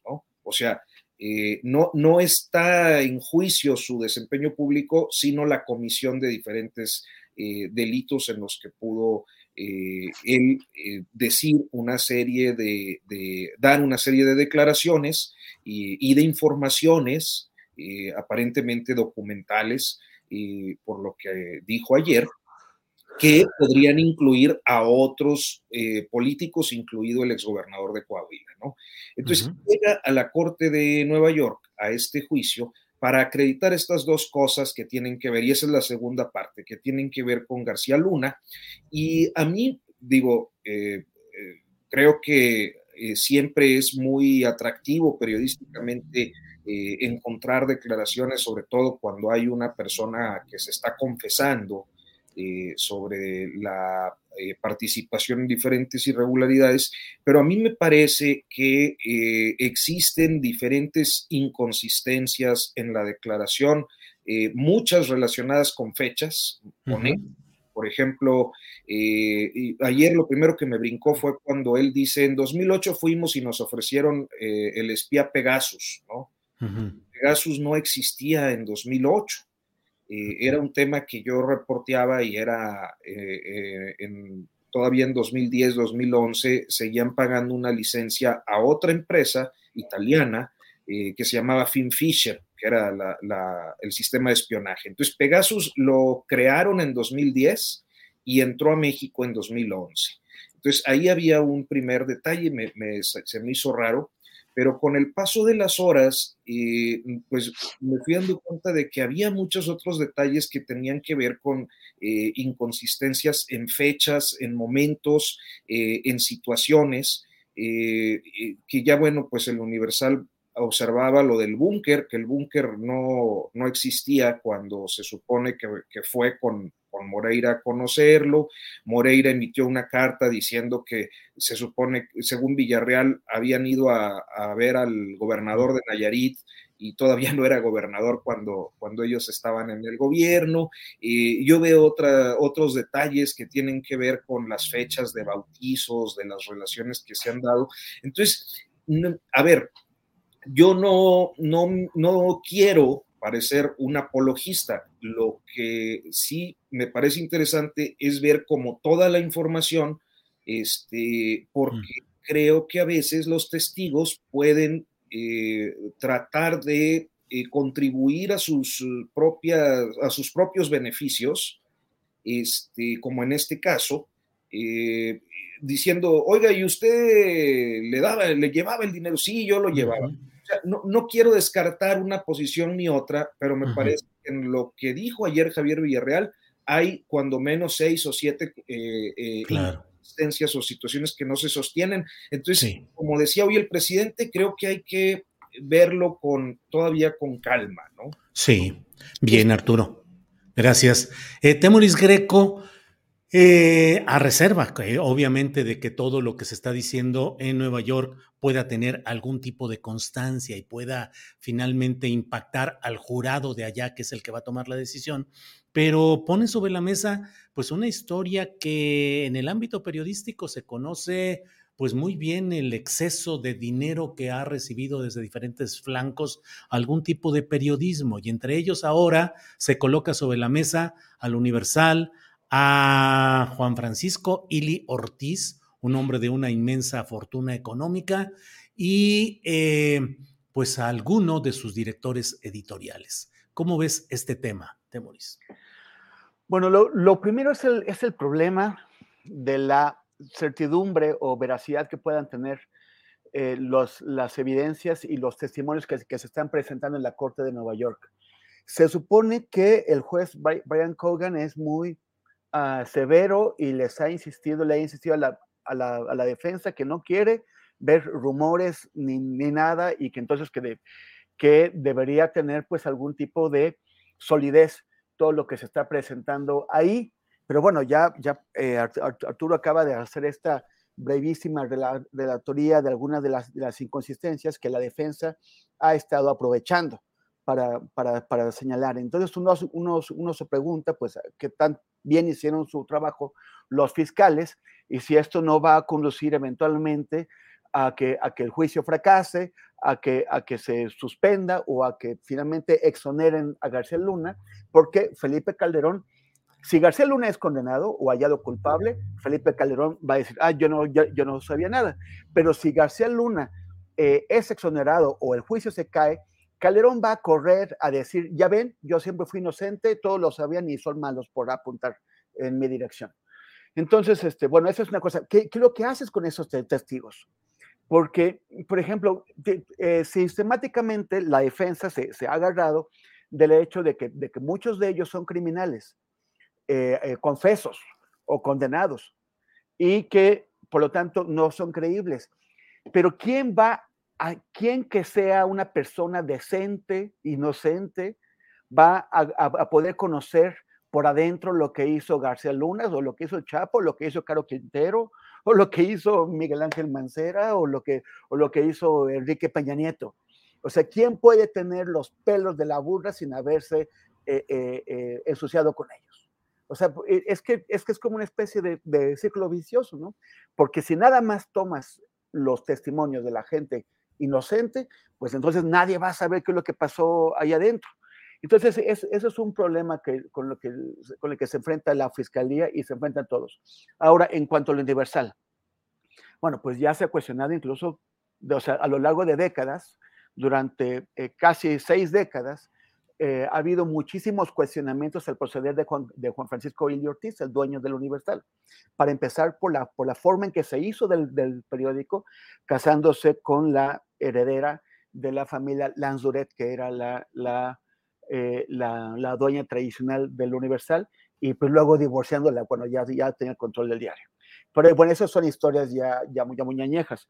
Luego, este, su relación con, con, con Cedillo, este, este tema del universal, el que ha sido bastante hábil en estirar y aflojar. De pronto, eh, durante el priismo o el panismo asumió coberturas críticas y de pronto asumió coberturas eh, alineadas de acuerdo a un muy eficaz juego de presiones que eh, ha sabido hacer el dueño, que, Ili Ortiz. Entonces, eh, Temoris, nada más para precisar, eh, digo, para acompañar lo que estás diciendo, la etapa con Cedillo en la cual estuvo durante, una, durante unas horas, estuvo preso por maquinación de defraudación fiscal. Eh, claro, con un gran equipo de abogados, con un equipo de seguridad enorme que dificultó la aprehensión y al otro día se entregó él para un trámite rápido de horas pero estuvo en ese señalamiento de defraudación fiscal. Perdón, Temoris. Claro, o sea, hubo, hubo esas negociaciones que siempre ha tenido, ¿no? O sea, siempre ha sabido utilizar la influencia de su periódico para tener eh, eh, eh, es, esta, esta clase de, negociaciones con el poder. Y esta influencia de, su periódico la, ha manejado siempre así. Cuando conviene golpear, golpea, cuando conviene alinearse, se, se alinea. Y, le ha funcionado muy bien y lo ha hecho a lo largo de toda su, historia. Entonces, con este tema, pues hay una también cuestión de precisiones de, fechas. En su defensa, o sea, el periódico Universal tiene razón al decir, a ver, este, o sea, al, presentar pruebas en su favor. Sus, sus pruebas son, sobre todo, o, hasta el momento lo que ha presentado, son dos portadas. Una portada de septiembre de, de, de 2010, en donde denuncia eh, que, que, no fue un, o sea, que la, que la Barbie, que el, criminal llamado la Barbie se, se, entregó solo, que no, que no fue un éxito de García Luna, y otro de julio de 2011, que fue un gran trabajo de nuestra compañera Lilia Saúl, eh, en, el que, en el que encontraron pues cómo la Secretaría de Seguridad Pública le, le financió, le pagó a Televisa eh, más de 300 millones de pesos para hacer pues una telenovela en donde la, la policía quedara bien. O sea, nosotros, el pueblo, los, los contribuyentes pagándole Televisa para que haga uno de sus bodrios que al final no sirvió de nada. Eh, finalmente, el objetivo era tratar de convertir a García Luna en candidato presidencial. Entonces, eh, eh, eso vale, el, el periódico El Universal lo presenta. Valdría la pena Ojalá tuviera alguien el tiempo y los recursos para hacer un análisis de cobertura de todo este periódico, de, perdón, de todo este periodo de García Luna. toda esta información que va a salir ahora, eh, no, no, solamente sobre el Universal, sino probablemente sobre algunos otros eh, periodistas y medios de comunicación, por ejemplo, eh, que los que ya ha mencionado nuestro compañero Paco, Cruz contigo, eh, que él mencionó, por ejemplo, a, Raimundo Riva Palacio, que en una parte de ese periodo, de, ese periodo fue director del Universal, que según Paco Luna, era considerado por García, García, Luna, no, perdón, según Paco Cruz, era considerado por García Luna como su jefe de prensa, ¿no? Raimundo. Entonces, habría que, ojalá alguien pudiera hacer este análisis de cobertura, contrastarlo con lo que se dice, contrastarlo con los hechos que hubo en ese momento, para ver que, cómo reaccionaron en general medios y columnistas eh, eh, al respecto. Pero nada más ya para, para, para, cerrar. Este, eh, portada, la primera que presentan de septiembre de 2010, eh, ya tenía eh, eh, García Luna nueve años. Él, fue, él entró como director de la Agencia Federal de Investigación en septiembre de 2001. Es en septiembre de 2010, nueve años después, el primer periodicazo que le da el Universal. Ya, ya había, tenía escándalos como la AFI, tenía escándalos con, la, con en seguridad pública. Entonces, sí, habría, sí valdría la, la pena conocer cuál fue la actitud de la prensa frente a este mafioso durante todo este periodo. Claro. Bien, Temoris. Eh, Arnoldo, Arnoldo Cuellar, eh, ¿qué revela lo que se... Me... Perdón, Arturo, sí, adelante. Nada más, eh, me parece interesante esto del, Universal en el sentido de que, bueno, cuando sale lo de la, fecha, por la fecha de la factura, estaba al frente del Universal, o estaban al frente del Universal, dos periodistas que a mí me parecen respetabilísimos, ¿no?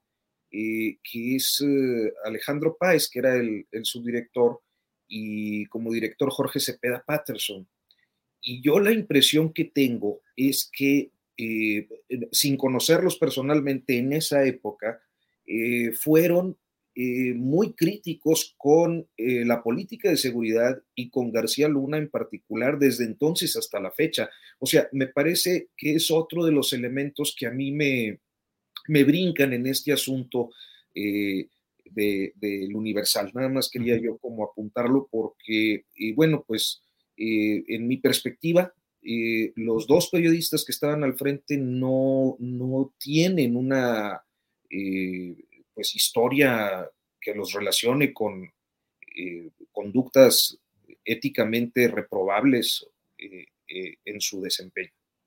Bien, Arturo. Ah, perdón, yo también añadiendo a esto, es que esos cambios de, directores que se producían era, o sea, que también coinciden con esos tiempos políticos que, que, que Ortiz ha, sido tan hábil para manejar, ¿no?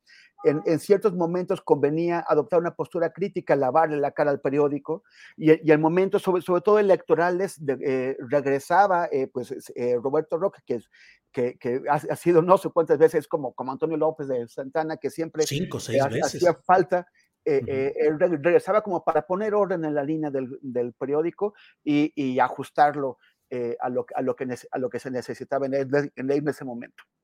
Bien, Temoris. Yo nada más agrego, y es una infidencia, es una falta de, de, cuidado tal vez en lo que son las pláticas personales, pero pues hemos platicado muchas veces con, sobre todo con Alejandro Páez, que es nuestro compañero, amigo, periodista respetado, respetable, y yo siempre he escuchado Em, digamos, opiniones muy críticas de lo que se vivió y lo que se conoció adentro del Universal, siempre con una postura, no sé si cometo una gran indiscreción, pero creo que en su forma de ser y de ejercer el periodismo, Alejandro Páez ha tenido muy claro que el periodismo que no quiere hacer es el que se planteaba con Ili Ortiz en el Universal. Solo digo eso habiendo escuchado mucha información y muchos comentarios de estas etapas y estos episodios. Pero bueno, Arnoldo, ¿cómo ves ese tema que finalmente incide en algo que más allá de fechas, detalles, nombres, pues eh, es esa relación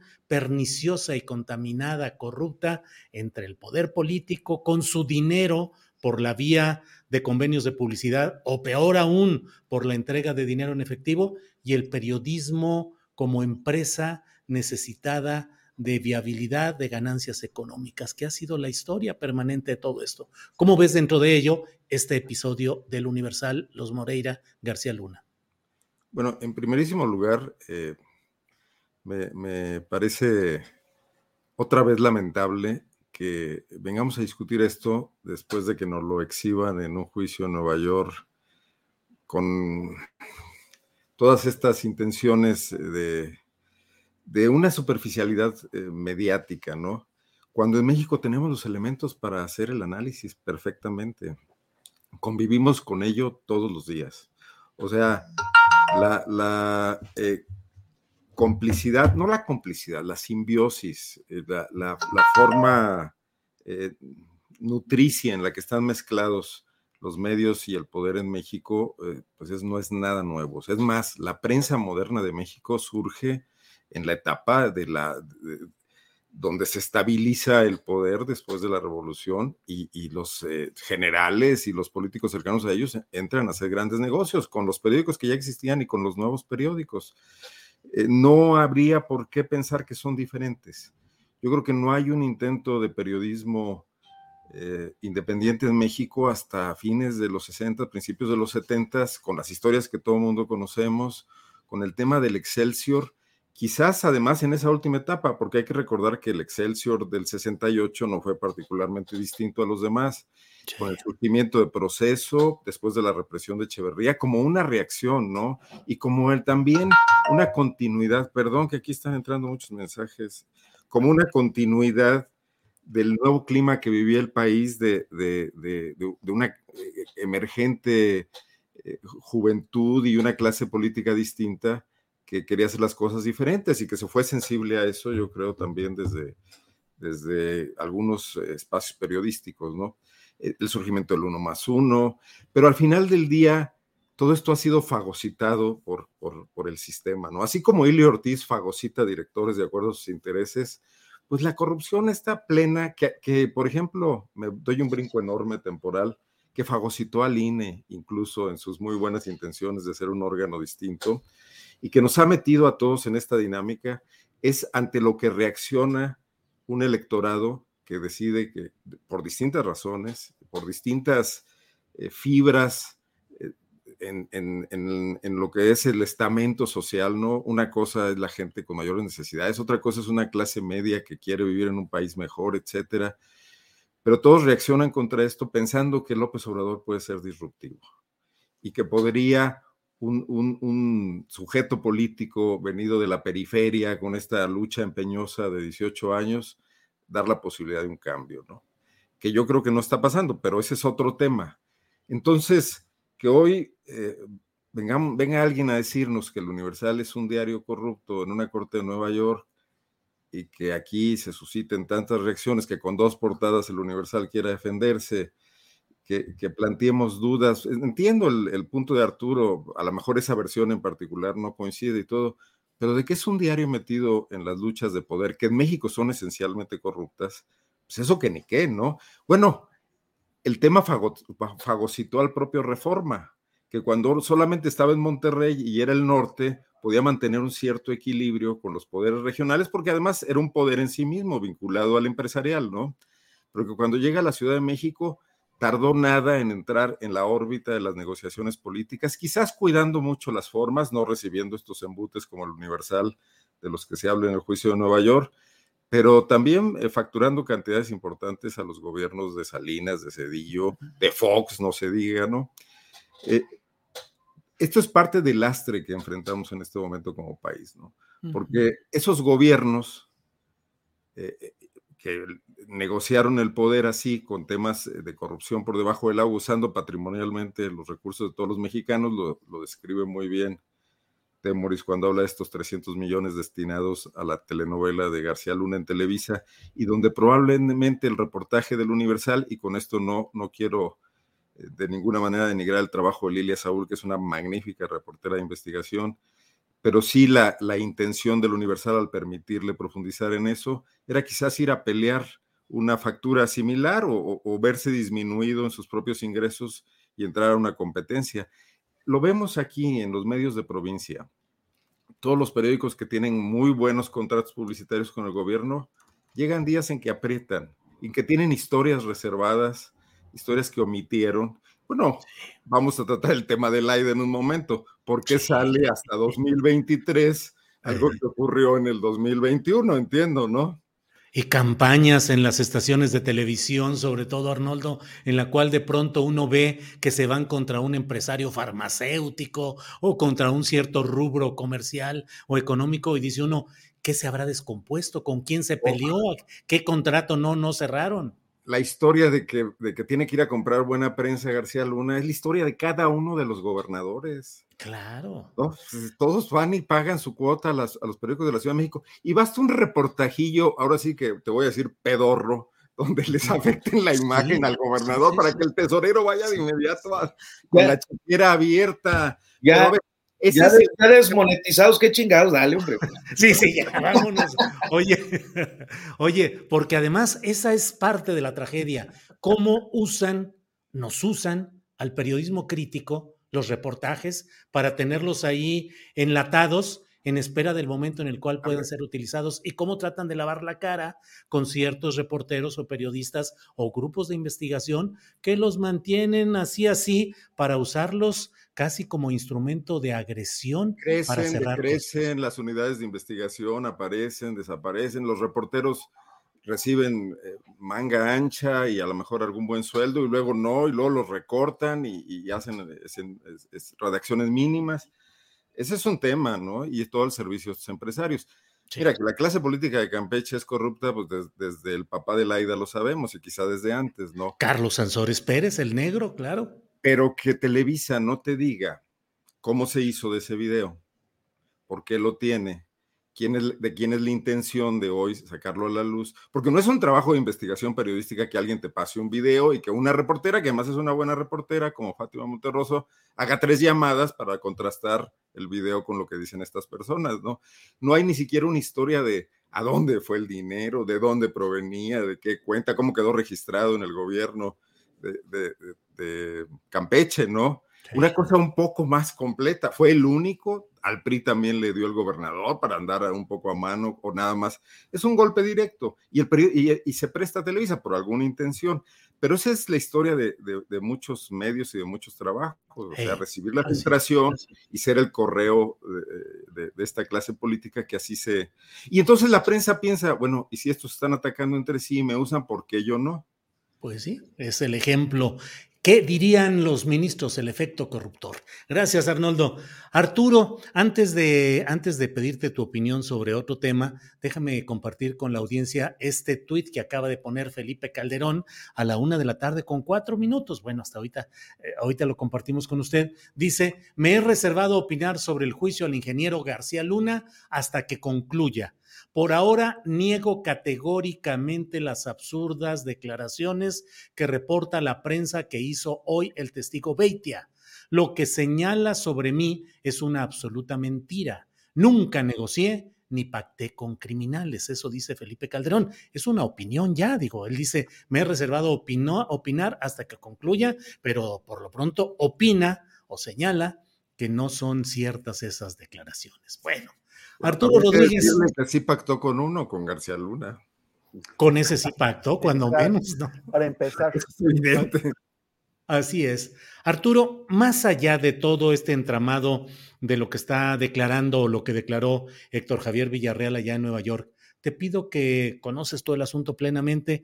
¿Cuál pudo haber sido esta historia de saqueo del dinero de Coahuila, el enorme endeudamiento que se dejó durante la administración de Humberto Moreira y su papel como uno de los jefes o ejes de aquel llamado sindicato de gobernadores que apoyó económica y políticamente la precandidatura de Enrique Peña Nieto, ¿qué tanto embona todo esto? El saqueo, el uso del dinero, equipos políticos que dijo Héctor Javier Villarreal que apoyaban a priistas de otros estados eh, pues para ir haciendo grupo. ¿Qué tanto fue el saqueo de Coahuila con Humberto Moreira y el uso de ese dinero para fines partidistas proclives a Peña Nieto?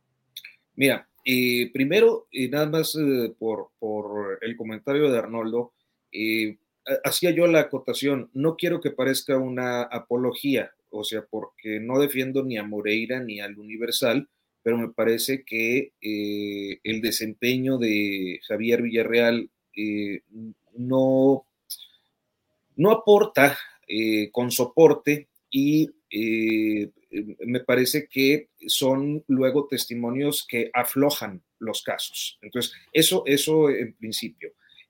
respecto a lo otro, hay, hay una etapa, es una etapa que además a mí no me toca reportear, pero la, la, conozco pues porque pues he leído los reportajes, tengo algunas versiones o, o, tengo memorias previas al escándalo de la megadeuda que me permiten tener una perspectiva. ¿Qué tanto en Bona?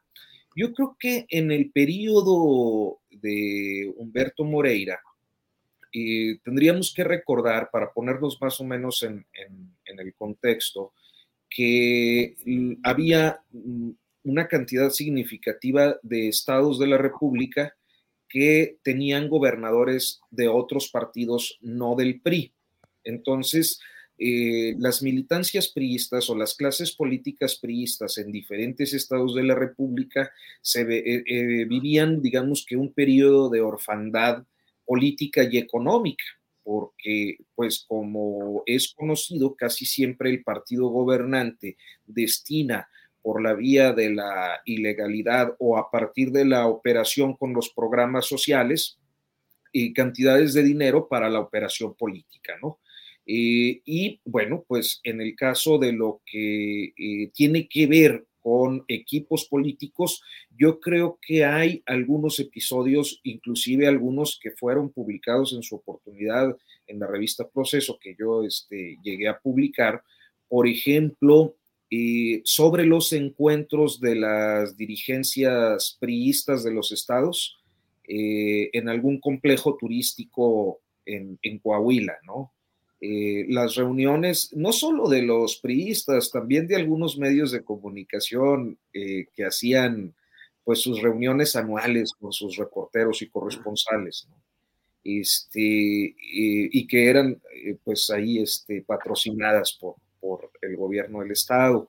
episodios que tenían que ver, por ejemplo, con eh, la presencia de eh, operadores electorales o, mapaches, como luego se les dice, este, en estados donde el PRI no era gobierno o donde siendo gobierno necesitaban reforzar su presencia. Todo esto hasta 2010, porque Humberto Moreira deja la gubernatura, eh, si no me falla la memoria, el 2 o 3 de enero de 2011 para irse a buscar la dirigencia nacional del PRI, precisamente como parte de una operación nacional que le había permitido posicionarse pues como un liderazgo importante y eh, hasta ese momento no de manera declarada, porque hay que recordar que al interior del PRI había también una pugna entre Manlio Fabio Beltrones y, Enrique Peña Nieto por la postulación de 2012.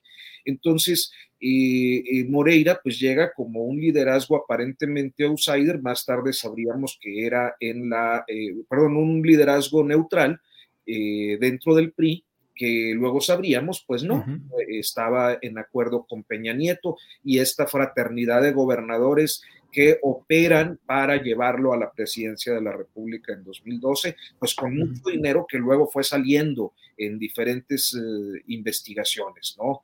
Eh, entonces, creo que investigaciones que además han sido un escándalo, o sea, el caso de los gobernadores tamaulipecos, eh, eh, concretamente Eugenio Hernández este, y, de, y de otros, ¿no?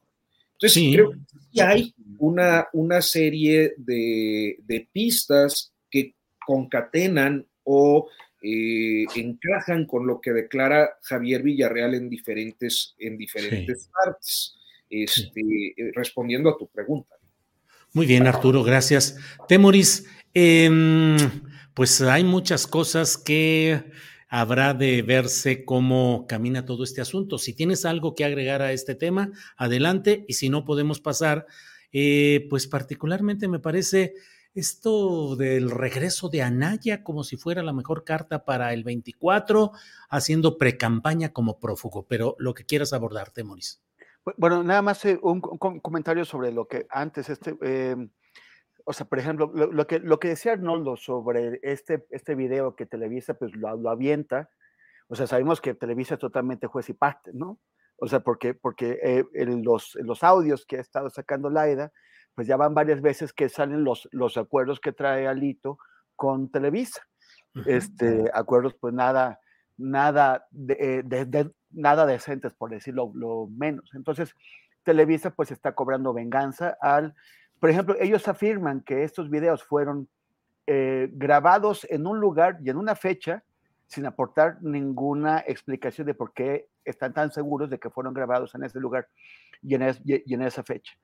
Y también hace poco, eh, aquí, aquí el, trancazo es, me vas a disculpar, mi queridísimo Arturo, yo sé que tú no tomas las decisiones editoriales ahí, pero es la revista Proceso que, también hace unos días sacó unas unos, eh, supuestas capturas de pantalla eh, en de, de, de, de, Laida que, no, que tampoco explica la revista Proceso de dónde saca que sí son de Laida, porque están tan convencidos de que son auténticos. Y la verdad es que la narrativa que se, que se da ahí es como poco creíble, o sea, y, cualquiera puede falsificar capturas de pantalla de WhatsApp con un poquito de, manejo de ciertos eh, softwares. Entonces, este, a mí me, me, decepciona de, proceso, en medio de comunicación cuyo, cuya eh, trascendencia he estudiado y he reivindicado y que, y que sigo defendiendo a pesar de que no comparta algunas de las decisiones de su dirección, pero aquí sí me parece que cometieron un, un, un derrapón.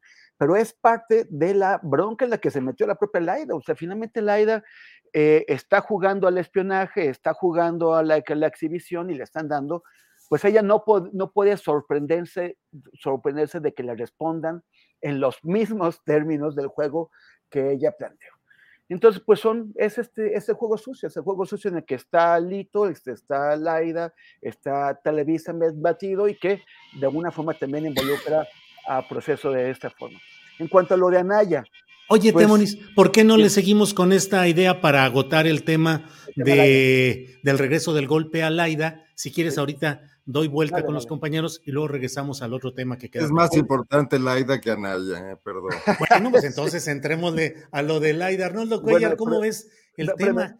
entonces, para terminar con lo de Laida, este, regresando a eso, toda la gente que está involucrada en estos videos, pues es gente de Carlos Aiza y, y supuestamente les estaría dando la lana gente de la administración, o sea, en el, en el despacho o, en las oficinas del, de, eh, de, la gubernatura este, del entonces gobernador interino Carlos Saiza. Como, como decía, no hay que creerle eh, ciegamente Televisa, que porque dice que fue en esa fecha y en ese lugar. Puede no ser. Pero lo que sí es que todas estas personas es gente que viene de este señor, de Carlos Saiza, que fue formado y cobijado en el PRI y en la gubernatura de Campeche por Alito. El, y, un alito que es bastante pues al viejo estilo, ¿no? Eh, que, que, tú tienes que, tenías que hacer o tienes que ser totalmente fiel a él, un, o sea, realmente ir, lamerle las suelas todos los días para estar ahí. Carlos Aiza y los, los suyos hicieron eso, lamerle las suelas a, a, Alito durante años, hasta que Aiza decidió traicionar a su jefe. O sea, eso es una traición. Traicionó a Alito y se fue a la campaña de Laida. Pero no nos sorprendamos, o sea, porque independientemente de dónde se, se, hizo eso, de si son las tales oficinas o no, o si fue en tal, en tal, tal fecha o no, esta gente parece ser la que es y, y, están manejando grandes cantidades de dinero en efectivo. Ese dinero debió haber sido por lo menos enterado a Hacienda, como lo mismo que, como lo, lo, lo que recibieron los hermanos del presidente. Entonces, esa lana tendría que haber pasado por ahí y no ocurrió, no es nada como, como, como dijo este hombre, que, uy, este, son para, para, para gestiones que me pide la gente. No, señor, ese dinero no puede manejarse así en efectivo. Ellos tienen que dar, que dar cuentas. También falta verificar si efectivamente, si Laida sabía de esos manejos, si ese dinero entró efectivamente a la campaña de Laida o no. Hay muchas cosas que Televisa pretende hacernos creer que no se sabe. O sea, eso, eso hasta que no se demuestre no se sabe. Pero por el otro lado, ¿Por qué estas personas tienen acceso a ese dinero de esa forma? Se tiene que, investigar. Hacienda, por lo menos, tendría que ir detrás de sus huesitos. Bien. Eh, Arnoldo, eh, Campeche es un estado en el cual ha habido mucho movimiento político, hay personajes políticos nativos de ahí y la historia política siempre ha estado muy al estilo priista y no solo desde Carlos Sansores Pérez, que fue presidente nacional del PRI, padre de la actual gobernadora del estado. Pero lo que dice Temoris me parece sustancial. El gobernador que estuvo en la transición para que ganara Morena, eh, Aiza de apellido, eh, pues fue efectivamente una hechura y un servidor servil del propio Alito Moreno y luego traicionó y se pasó y ahora es el representante del gobierno de México en la República Dominicana. Un pago político inexplicable si no fuera a partir de cosas que esos videos, de ser ciertos, nos muestran que hay gobernadores que no solo permiten que gane el partido eh, dominante contrario a su color de él, que sería en este caso el priista Aiza y que ganara Morena, sino que además también financian y luego reciben premios de consulados, de embajadas. ¿Qué opinas, Arnoldo? La vida política mexicana, ¿no? Eh, nomás mostrada en una pequeñísima radiografía de los huesos de la mano. Eh, a ver, quisiera conectar todo, porque me parece que todo está conectado. es, es un sistema político adicto a grandes cantidades de dinero. Para todo se requiere dinero. Lo vemos en el caso de Coahuila y, y esta, independientemente pues de la, de la precisión, de la verdad, la verosimilitud es importante. Cuando Villarreal dice, sacábamos los pagos que había que no, que, no, que no quedaran registrados sin folio y esos no se escaneaban y yo los guardaba en una caja para cuidar al gobernador, etcétera, etcétera. O sea, ese modelo ocurre o puede ocurrir en todos los estados del país. ¿no? Eh, grandes eh, cantidades de dinero de todas esas tesorerías. las, los, los, fajos de billetes de 500 que vemos en el video, que bien podrían haber sido entregados cuando estos funcionarios eran priistas y Alito era gobernador, ¿no? ¿Quién nos dice que no? Sí. Por ejemplo, para hacer operación política, ¿no?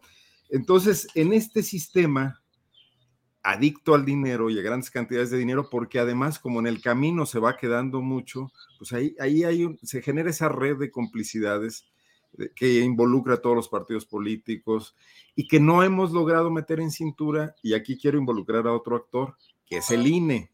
Ah, claro, claro.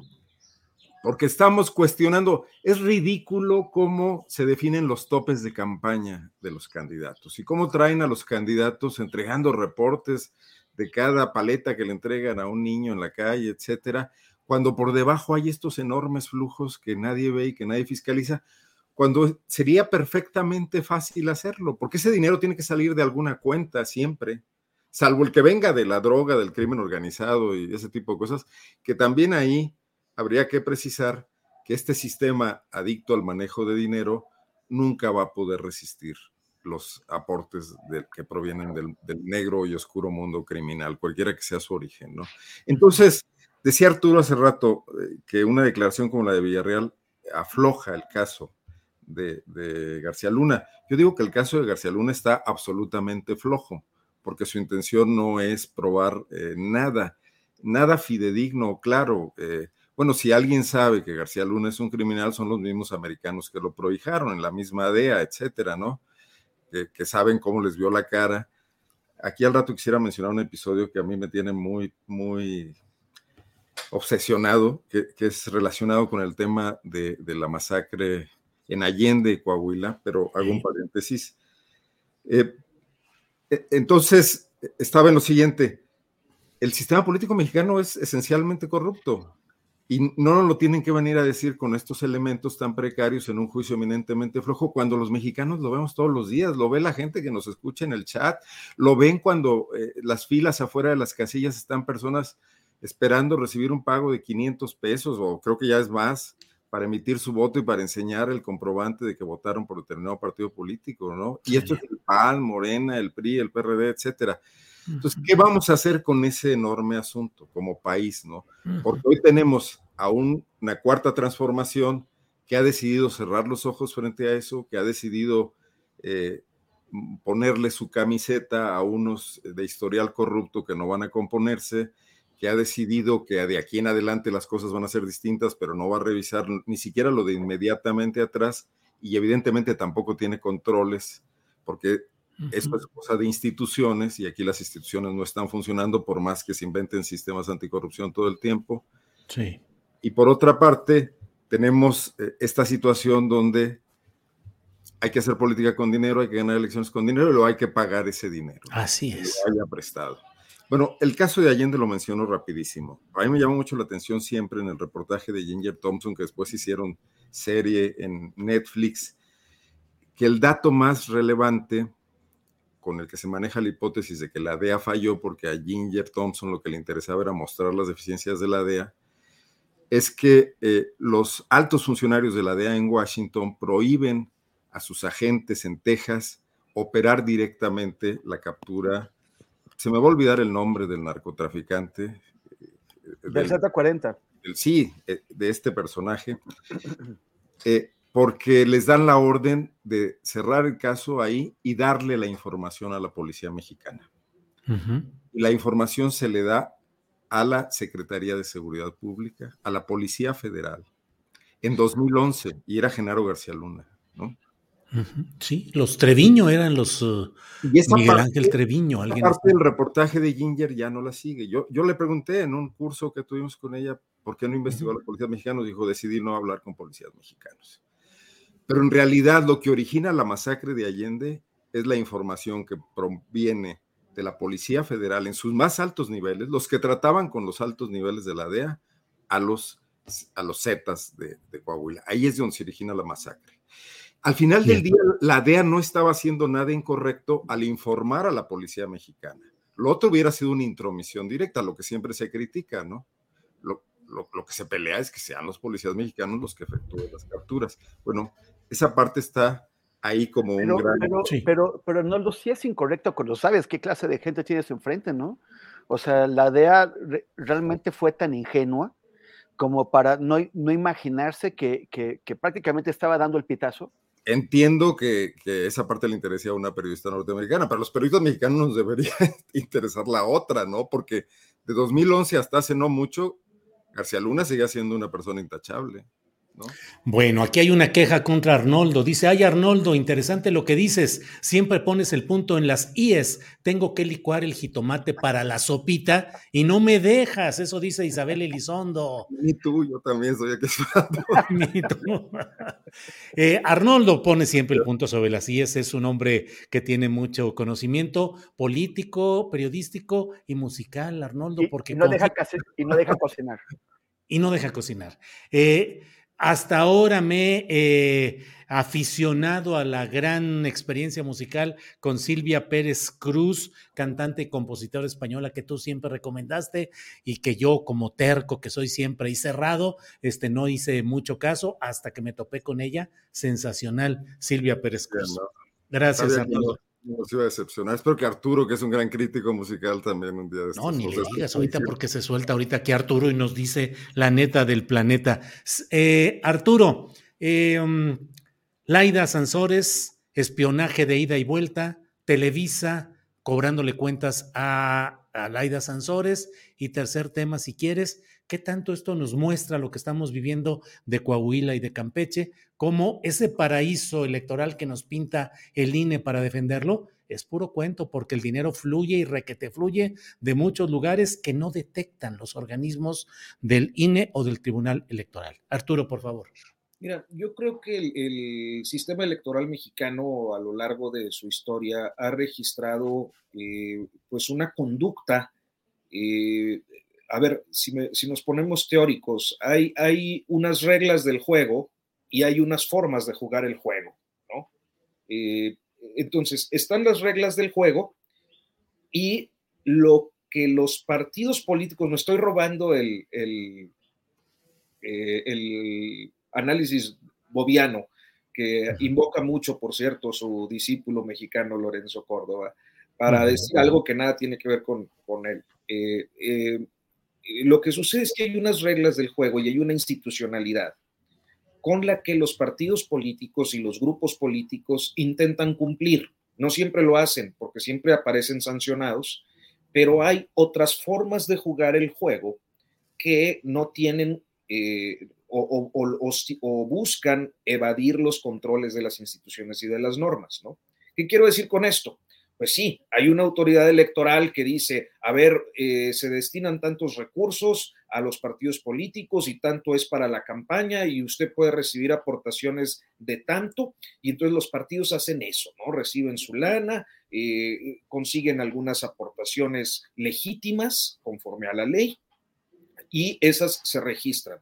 Pero en sus formas de jugar el juego, pues suele haber estos flujos ingentes de dinero en efectivo que ya mencionaba Arnoldo y que en los últimos 15 años hemos visto de una manera, eh, pues creo que ya eh, para nada sorprendente, prácticamente en relación con la mayoría de los escándalos de corrupción. O sea, si pasamos, por ejemplo, de, de hecho más tiempo, tendríamos que remitirnos al Pemex Gate del 2000, este, a los amigos de Fox inclusive en el 2000, eh, en 2006 a la operación de, gobernadores como Eugenio Hernández o Natividad González Parás o inclusive Enrique Peña Nieto, que con sus estructuras movilizadas con dinero en efectivo, pues contribuyeron a la victoria de Felipe Calderón, con la estafa maestra de la que se desviaron recursos a campañas, con los escándalos de César Duarte o de Javier Duarte, eh, eh, entre otros, y para venir a dar con un periodo bastante reciente, pues eh, eh, con los dineros que se otorgaron, aunque en baja cuantía, a, los hermanos del presidente López Obrador, a Pío y Martín, así como esto que acabamos de ver en estos días. Entonces, con esto lo que nos tiene que quedar claro es que todos los partidos políticos tienen una forma de jugar el juego que implica eh, el uso de recursos en efectivo cuyo origen puede ser público, privado o criminal. Y que en el caso concreto de Laida eh, puede eh, inscribirse, sí, en una forma de, trabajo político que además puede estar relacionado, como ya ustedes ilustraban, con la situación de las alianzas y de los grupos de poder local que muchas veces uno desconoce desde la Ciudad de México. Eh, ya veíamos, por ejemplo, que Gerardito, el sobrino, pues eh, eh, trabajaba de, secretario estatal anterior. Infiltrado, según eso. Según esto, ¿no? este, y ahora vemos estos recursos. Pero naturalmente, la clave de todo esto es lo, precisamente lo que tú planteabas, Julio, es el hecho de que sale en un momento muy específico y ese momento específico es eh, el de la gobernadora Laida Sansores aventándole el reflector a un personaje poderosísimo del que nadie habla porque además es muy escurridizo, muy jabonoso, muy difícil de, de agarrar, pero que eh, todos sabemos que es un hombre muy influyente en medios de comunicación, en diferentes eh, eh, negocios, sobre todo relacionados con el poder público, que es Javier Tejado Donde. Javier Tejado es, me parece que la figura clave en esta reacción de Televisa, porque la semana pasada Laida Sansores lo lamparea, ¿no? No es la primera vez. Entonces, me parece que eh, este hombre tan poderoso y tan eh, eh, poco conocido por la opinión pública, pues podría ser la clave de que estos videos aparezcan como un golpe político a la gobernadora que ciertamente pues ha venido lampareando a mucha gente, pero que concretamente en estas semanas se ha referido a esta personalidad. Este, entonces creo que ese es, el contexto, creo que esa es la coyuntura. Y para cerrar nada más, eh, a propósito del caso de Allende, esta edición de El Coahuilense, y recuperamos pues el, drama o la tragedia de las víctimas, de las familias sobrevivientes, que pues sí recibieron la disculpa de Estado, pero a quienes no se les ha cumplido absolutamente ninguno de los puntos de la reparación integral del daño a los que se comprometió el, Estado mexicano a través de su Secretaría de Gobernación y, eh, y de la Comisión de Víctimas, este, y pues eh, todo este trayecto tortuoso para, para que se cumpla eh, pues esta resolución. Bien, eh, gracias. Eh, las huestes arnoldistas están volcadas. Miren, Amanda BG dice, ay Arnoldo, eres el más preciso y precioso, valioso de esa mesa. Bueno, pues que... Tu micrófono, Arnoldo. Me voy a poner colorado, digo, por sí. Precioso, pero, pero no como el Gober precioso, dile. Sí, no, no, no, no. Es Arnoldo precioso. Bueno, nos quedan como dos minutos. También Arturo recibe buenos comentarios. Sí, sí, sí. Temoris también que, que, se, que se deje que ser la barba y que sin barba no es el mismo y bueno. Te preguntan por el DJ alemán que mencionaste ayer y a mí también me gustaría que lo repitieras. Ah, es este hombre, se llama eh, Paul Kalkbrenner. DJ. De, de, Berlin Calling, de la película que Sí, sí, sí, exactamente, exactamente. Y tiene una trilogía que se llama Florian, que híjole, a mí me, me, me, conmueve mucho. Es música electrónica con video muy, muy, muy sincronizado todo. Son tres, se llevan 20 minutitos en ver esa trilogía que es muy interesante. Se llama Paul, Paul Kalkbrenner. Kalkbrenner. Es uno de los principales DJs. Ganó, el Oscar en su momento a la mejor película extranjera. Así es. Así es la historia de un DJ, además. Sí, sí, sí.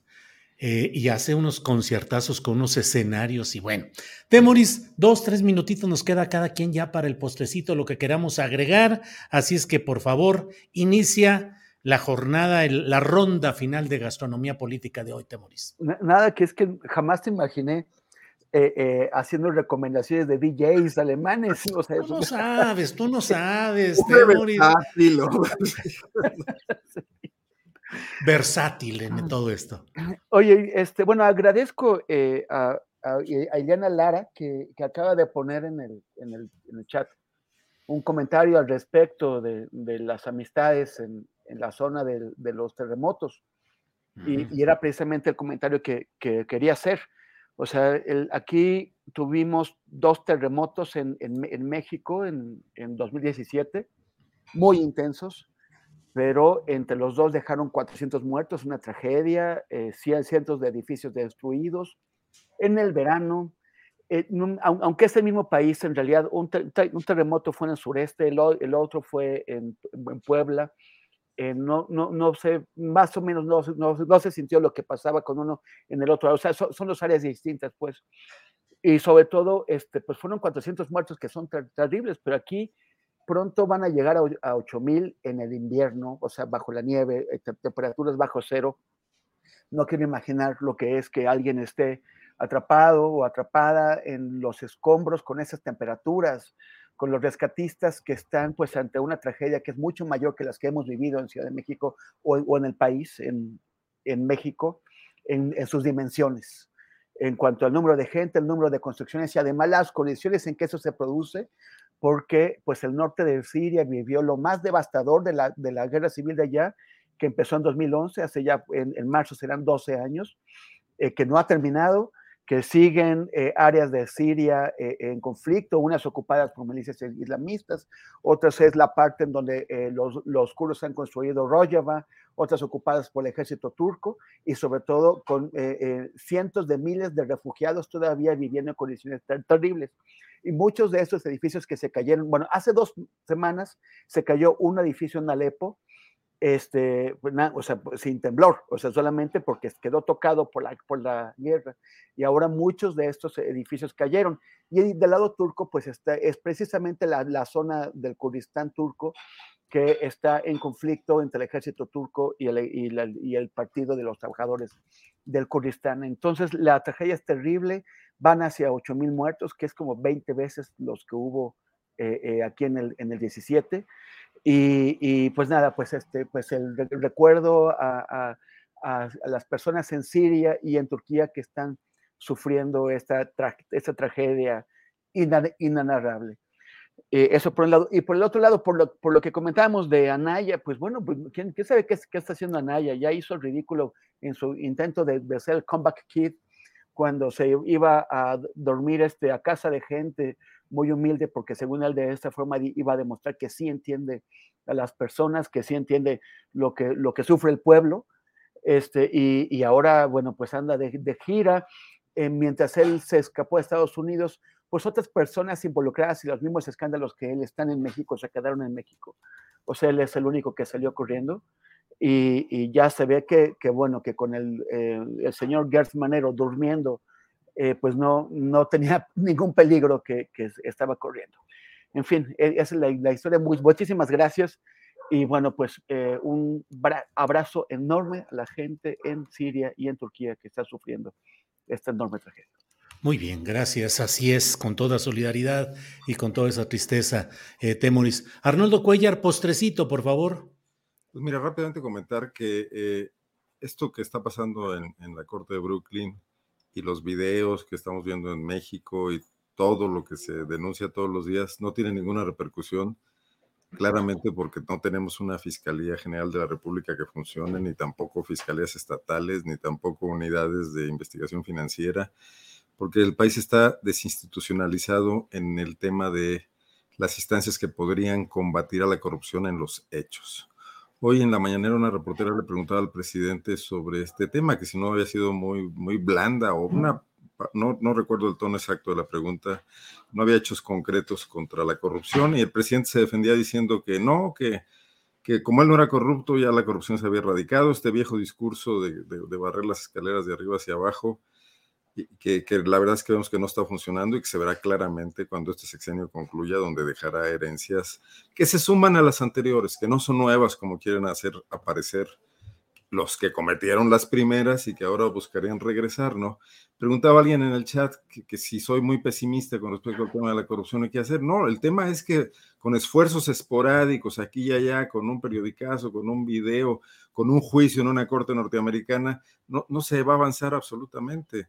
El tema sería que que instituciones mexicanas empezaran a funcionar. Y yo creo que uno de los grandes errores que la historia le va a reclamar a Andrés Manuel López Obrador es la presencia de Alejandro Gertz Manero en la Fiscalía General de la República. O sea, absolutamente serán seis años perdidos, si es que llegan a ser seis, ¿no? Entonces, nada más comentar eso. Y preguntan sobre el documental, imagino que se refieren al de Netflix con el tema de, de Allende. El documental se llama Somos y la historia periodística es eh, crónica de, a lo mejor Arturo recuerda más bien, es anatomía de una masacre.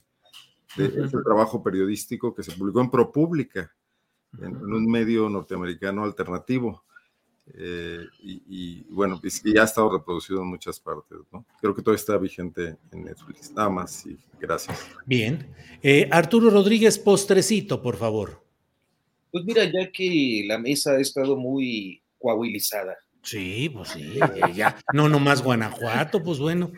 Sí, pues sí. En Coahuila también hace aire. Oh, sí.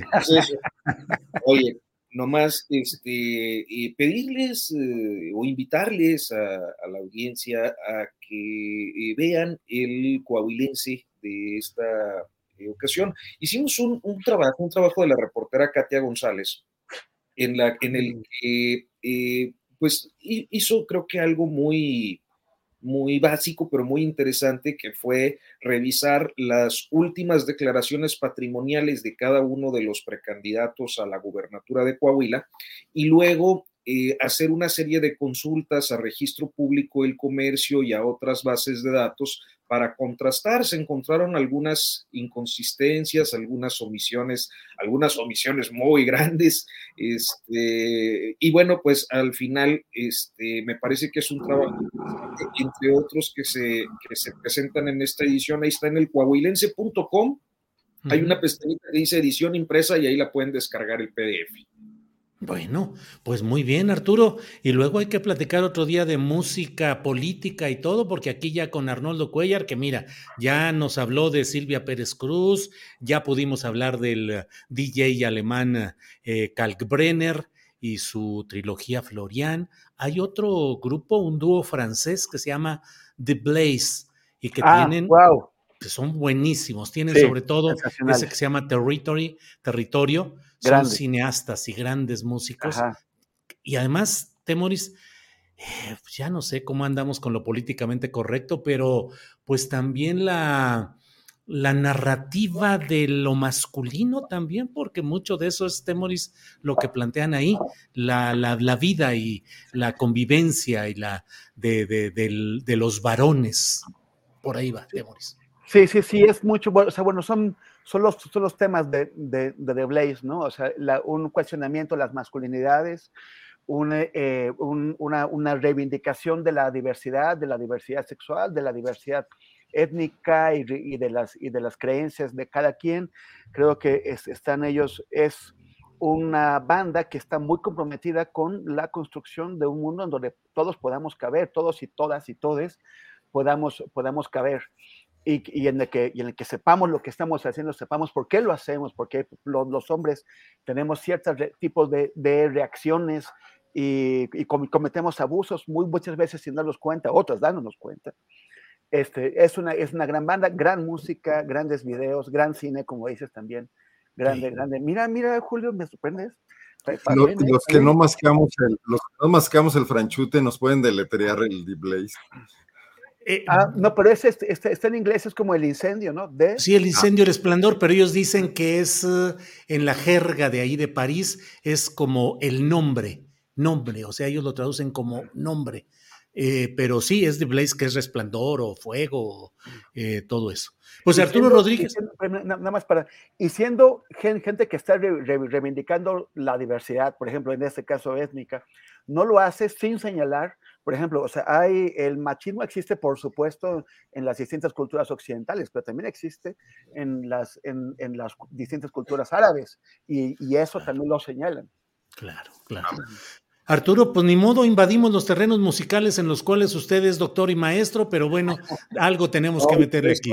ustedes son los maestros. No, hombre. Arnoldo, gracias. Arnoldo, gracias. Buenas Gracias. Perdón, Arturo. No, pues nada más que este, parece que, hay mucho desorden en el chat, ya hay un tocayo de, apellido Lechuga, ya, ya los recriminó, que ya le paren. Arturo Lechuga, pues muy bien, está ahí cuidando que se metan al orden, ¿qué? Porque hay mucho desorden, ¿qué están diciendo? ¿Qué? Están chuleando mucho a, los señores eh, Temoris Greco y Arnoldo Puella, entonces ya, ya, hay una competencia de de guapuras y... Ándale. A ver, lo dice Arturo que en los otros chats ha estado súper floreado. Sí, Arturo, que es, dice que aquí que es el, la guapura de aquí. Lo que pasa es que nadie sabe, Temoris, que tuvimos que pagar a algunos seguidores claro, a la costumbre campechana para que vinieran aquí a echar porras. Y mira, eh, yo quiero hablar de música con ¿eh? ustedes. Perdón, yo pongo el mezcal, dice Emma Rubio. Perdón, Temoris. Ya, no, no sale barato. Sí, no, si le saldremos baratos, bueno, ya veremos, a ver cómo sale. Bueno, y aquí está ya Caracua Anapu, dice que Arturo también recomiende una música, no le dan chance. Ya ves, te defienden, Arturo. Sí, me defienden. No, pero en otra, ahorita ya nos vamos con la tarea que nos pusiste, Julio. bueno, pues. Patricia Gutiérrez Otero pregunta: ¿desde dónde se sitúa el gordito Arnoldo Cuella? Y yo que he bajado de peso. Fíjate, no. desde Guanajuato. Y también ya, dijeron que, vamos de la televisión del al Arturato. ah, sí, sí, imagínate. La televisión engorda, Arnoldo, por eso es, ¿verdad? Bueno, ah, muy bien. Preguntan es The Blaze, el grupo francés es The Blaze. sí, The Blaze. T-H-E, Blaze con Z. Sí, Blase con Z, así es, con B alta. Bien, pues uh, Arnoldo Arturo Temoris, gracias y nos vemos la próxima semana. Hasta pronto. Saludos. Gracias, A ustedes. Y no se vayan porque enseguida estamos con mi compañera Adriana Buentello que nos tiene actualización informativa para ir cerrando este programa. Adriana, pues es que se pusieron aquí que entre guapuras, según me están diciendo de nuestros tres invitados, que eh, la música y no sé cuántas cosas, no nos dejan informar que es nuestra chamba, Adriana. Así es que éntrale, por favor. Los últimos 10 minutos ya se convierte en Tinder. sí, calla, calla. ya va, es que ya por acá ligando unos así, con otros por acá los mensajes. De veras, órale. bueno, Adriana, ¿qué tenemos por ahí?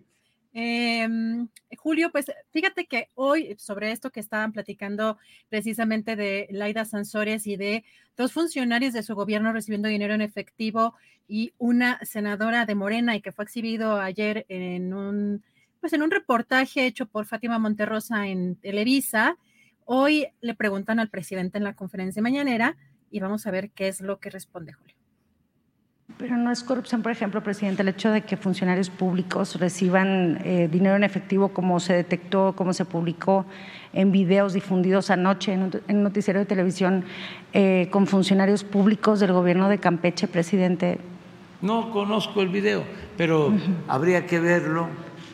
Este, hay desde luego, pues, mucho interés de querer, de, buscar igualarnos, es echar porquería al ventilador. Es decir, todos son iguales. Eso ya lo hemos padecido. Todos son iguales. Y más cuando hay escándalos de corrupción en el bloque conservador. Tratan de ver, búsquenle no, no. Pues eh, vaya, se está poniendo. ¿Tú crees que no lo conozca el video, Julio?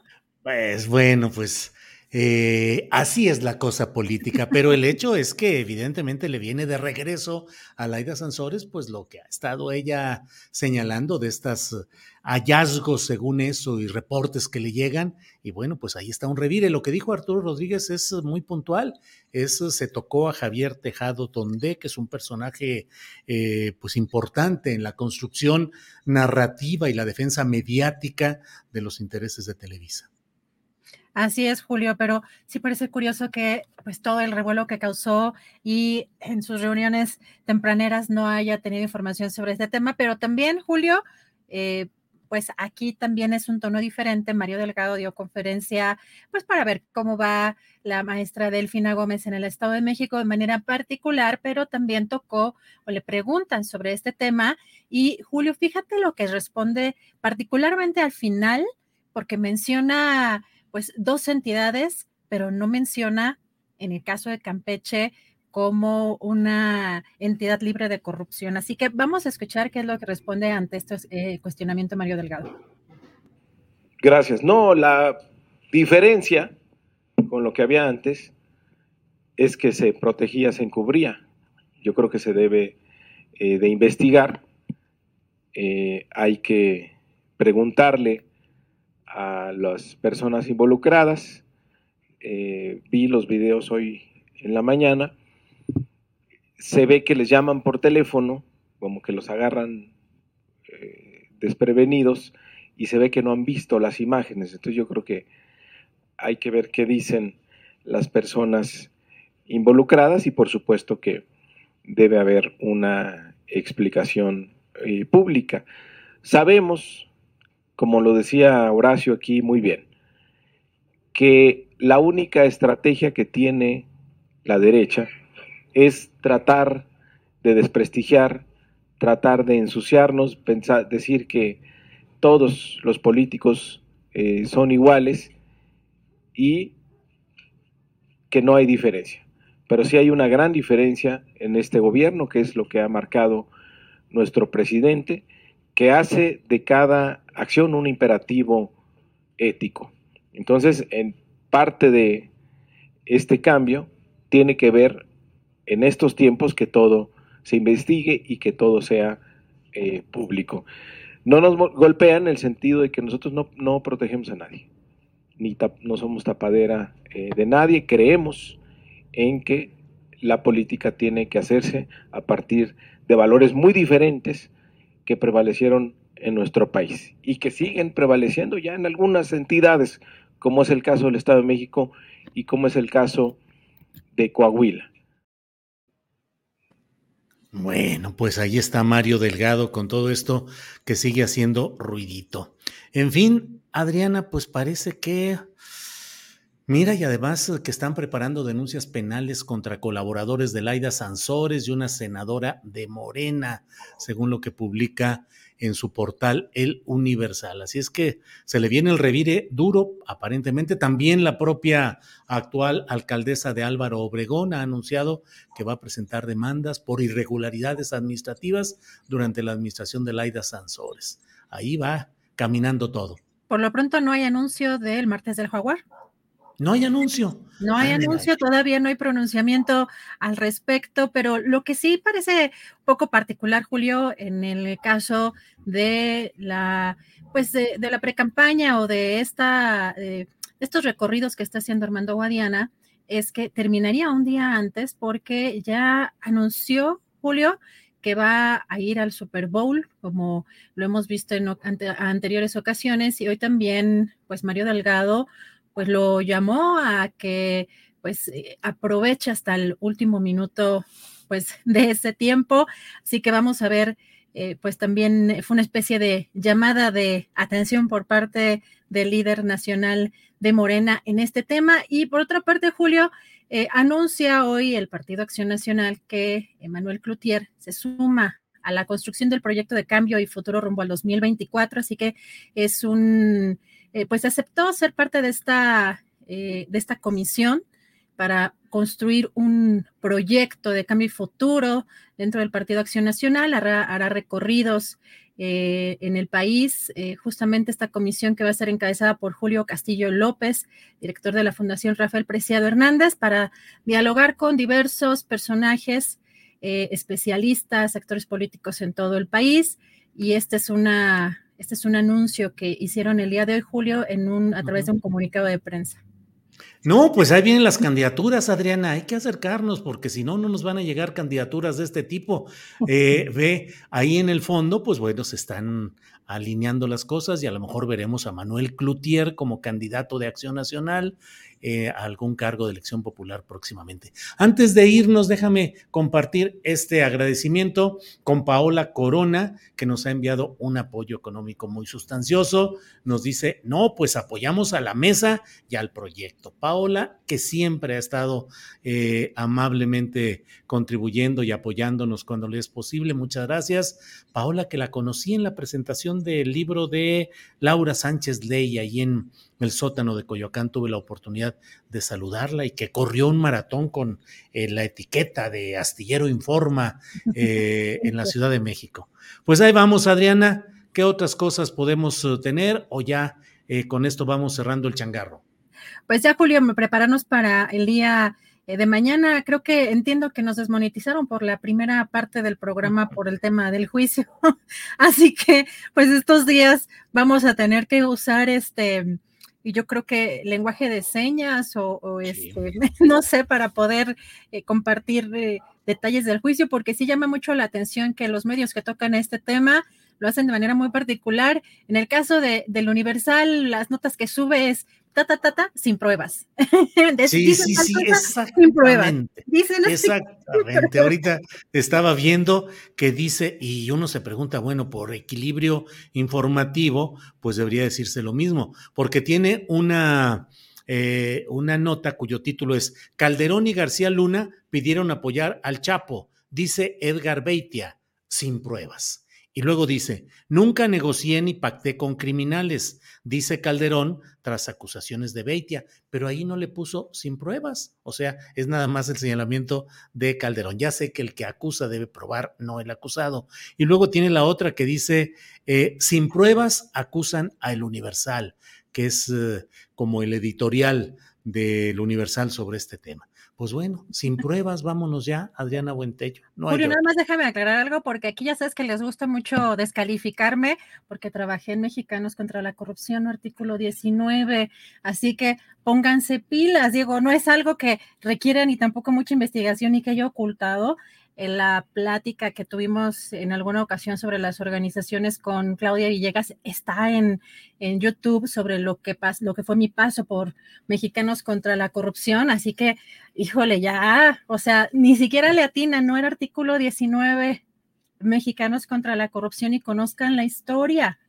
Nada más eso porque ya sabes que me ponen que soy la hija o la becaria de Claudio y que pues sin conocer absolutamente nada y repiten luego lo que pues los trolls eh, pues ahí están, ¿no? Pero bueno. Adriana es el precio de la fama, ¿qué le vas a hacer? ¿Eh? y mi mamá luego cuando habla, mi mamá indignada, bien linda, así de, no, y es que estuvieron diciendo porque ella es la que luego me pasa más con más detalle el reporte de los comentarios.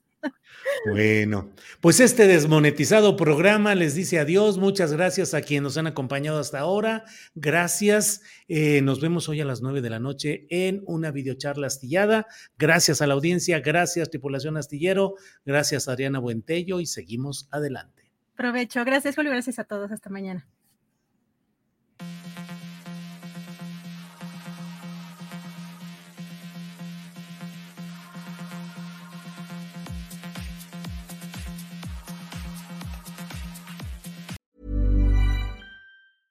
Nada une a la familia que los deliciosos huevos de Eggland's Best. Nos encanta su sabor, siempre delicioso y fresco de granja, además de la mejor nutrición como 6 veces más vitamina D, 10 veces más vitamina E y 25% menos de grasa saturada que los huevos regulares. Para nosotros son huevos cocinados de la forma que más nos guste, siempre y cuando sean los mejores. Eggland's Best. Mejor sabor, mejor nutrición, mejores huevos. Visita egglandsbest.com para más información. ACAST powers the world's best podcasts. Here's a show that we recommend. The Real Housewives is a guilty pleasure for most, But if you're looking to not feel guilty about that pleasure, tune in to Everything Iconic with me, Danny Pellegrino, where I break down all the messy moments and behind the scenes antics of Bravo's popular franchise. And on Everything Iconic, I also interview celebrity guests like Kelly Ripa, Kiki Palmer, Drew Barrymore, Cameron Diaz, and more about their guilty pleasures, their past work, and so much more. So if you're pop culture obsessed and find yourself watching way too much reality TV like me, tune in to Everything Iconic with Danny Pellegrino wherever you listen to podcasts. ACAST helps creators launch, grow, and monetize their podcasts everywhere. ACAST.com. Para que te enteres del próximo noticiero, suscríbete y dale follow en Apple, Spotify, Amazon Music, Google o donde sea que escuches podcast. Te invitamos a visitar nuestra página julioastillero.com.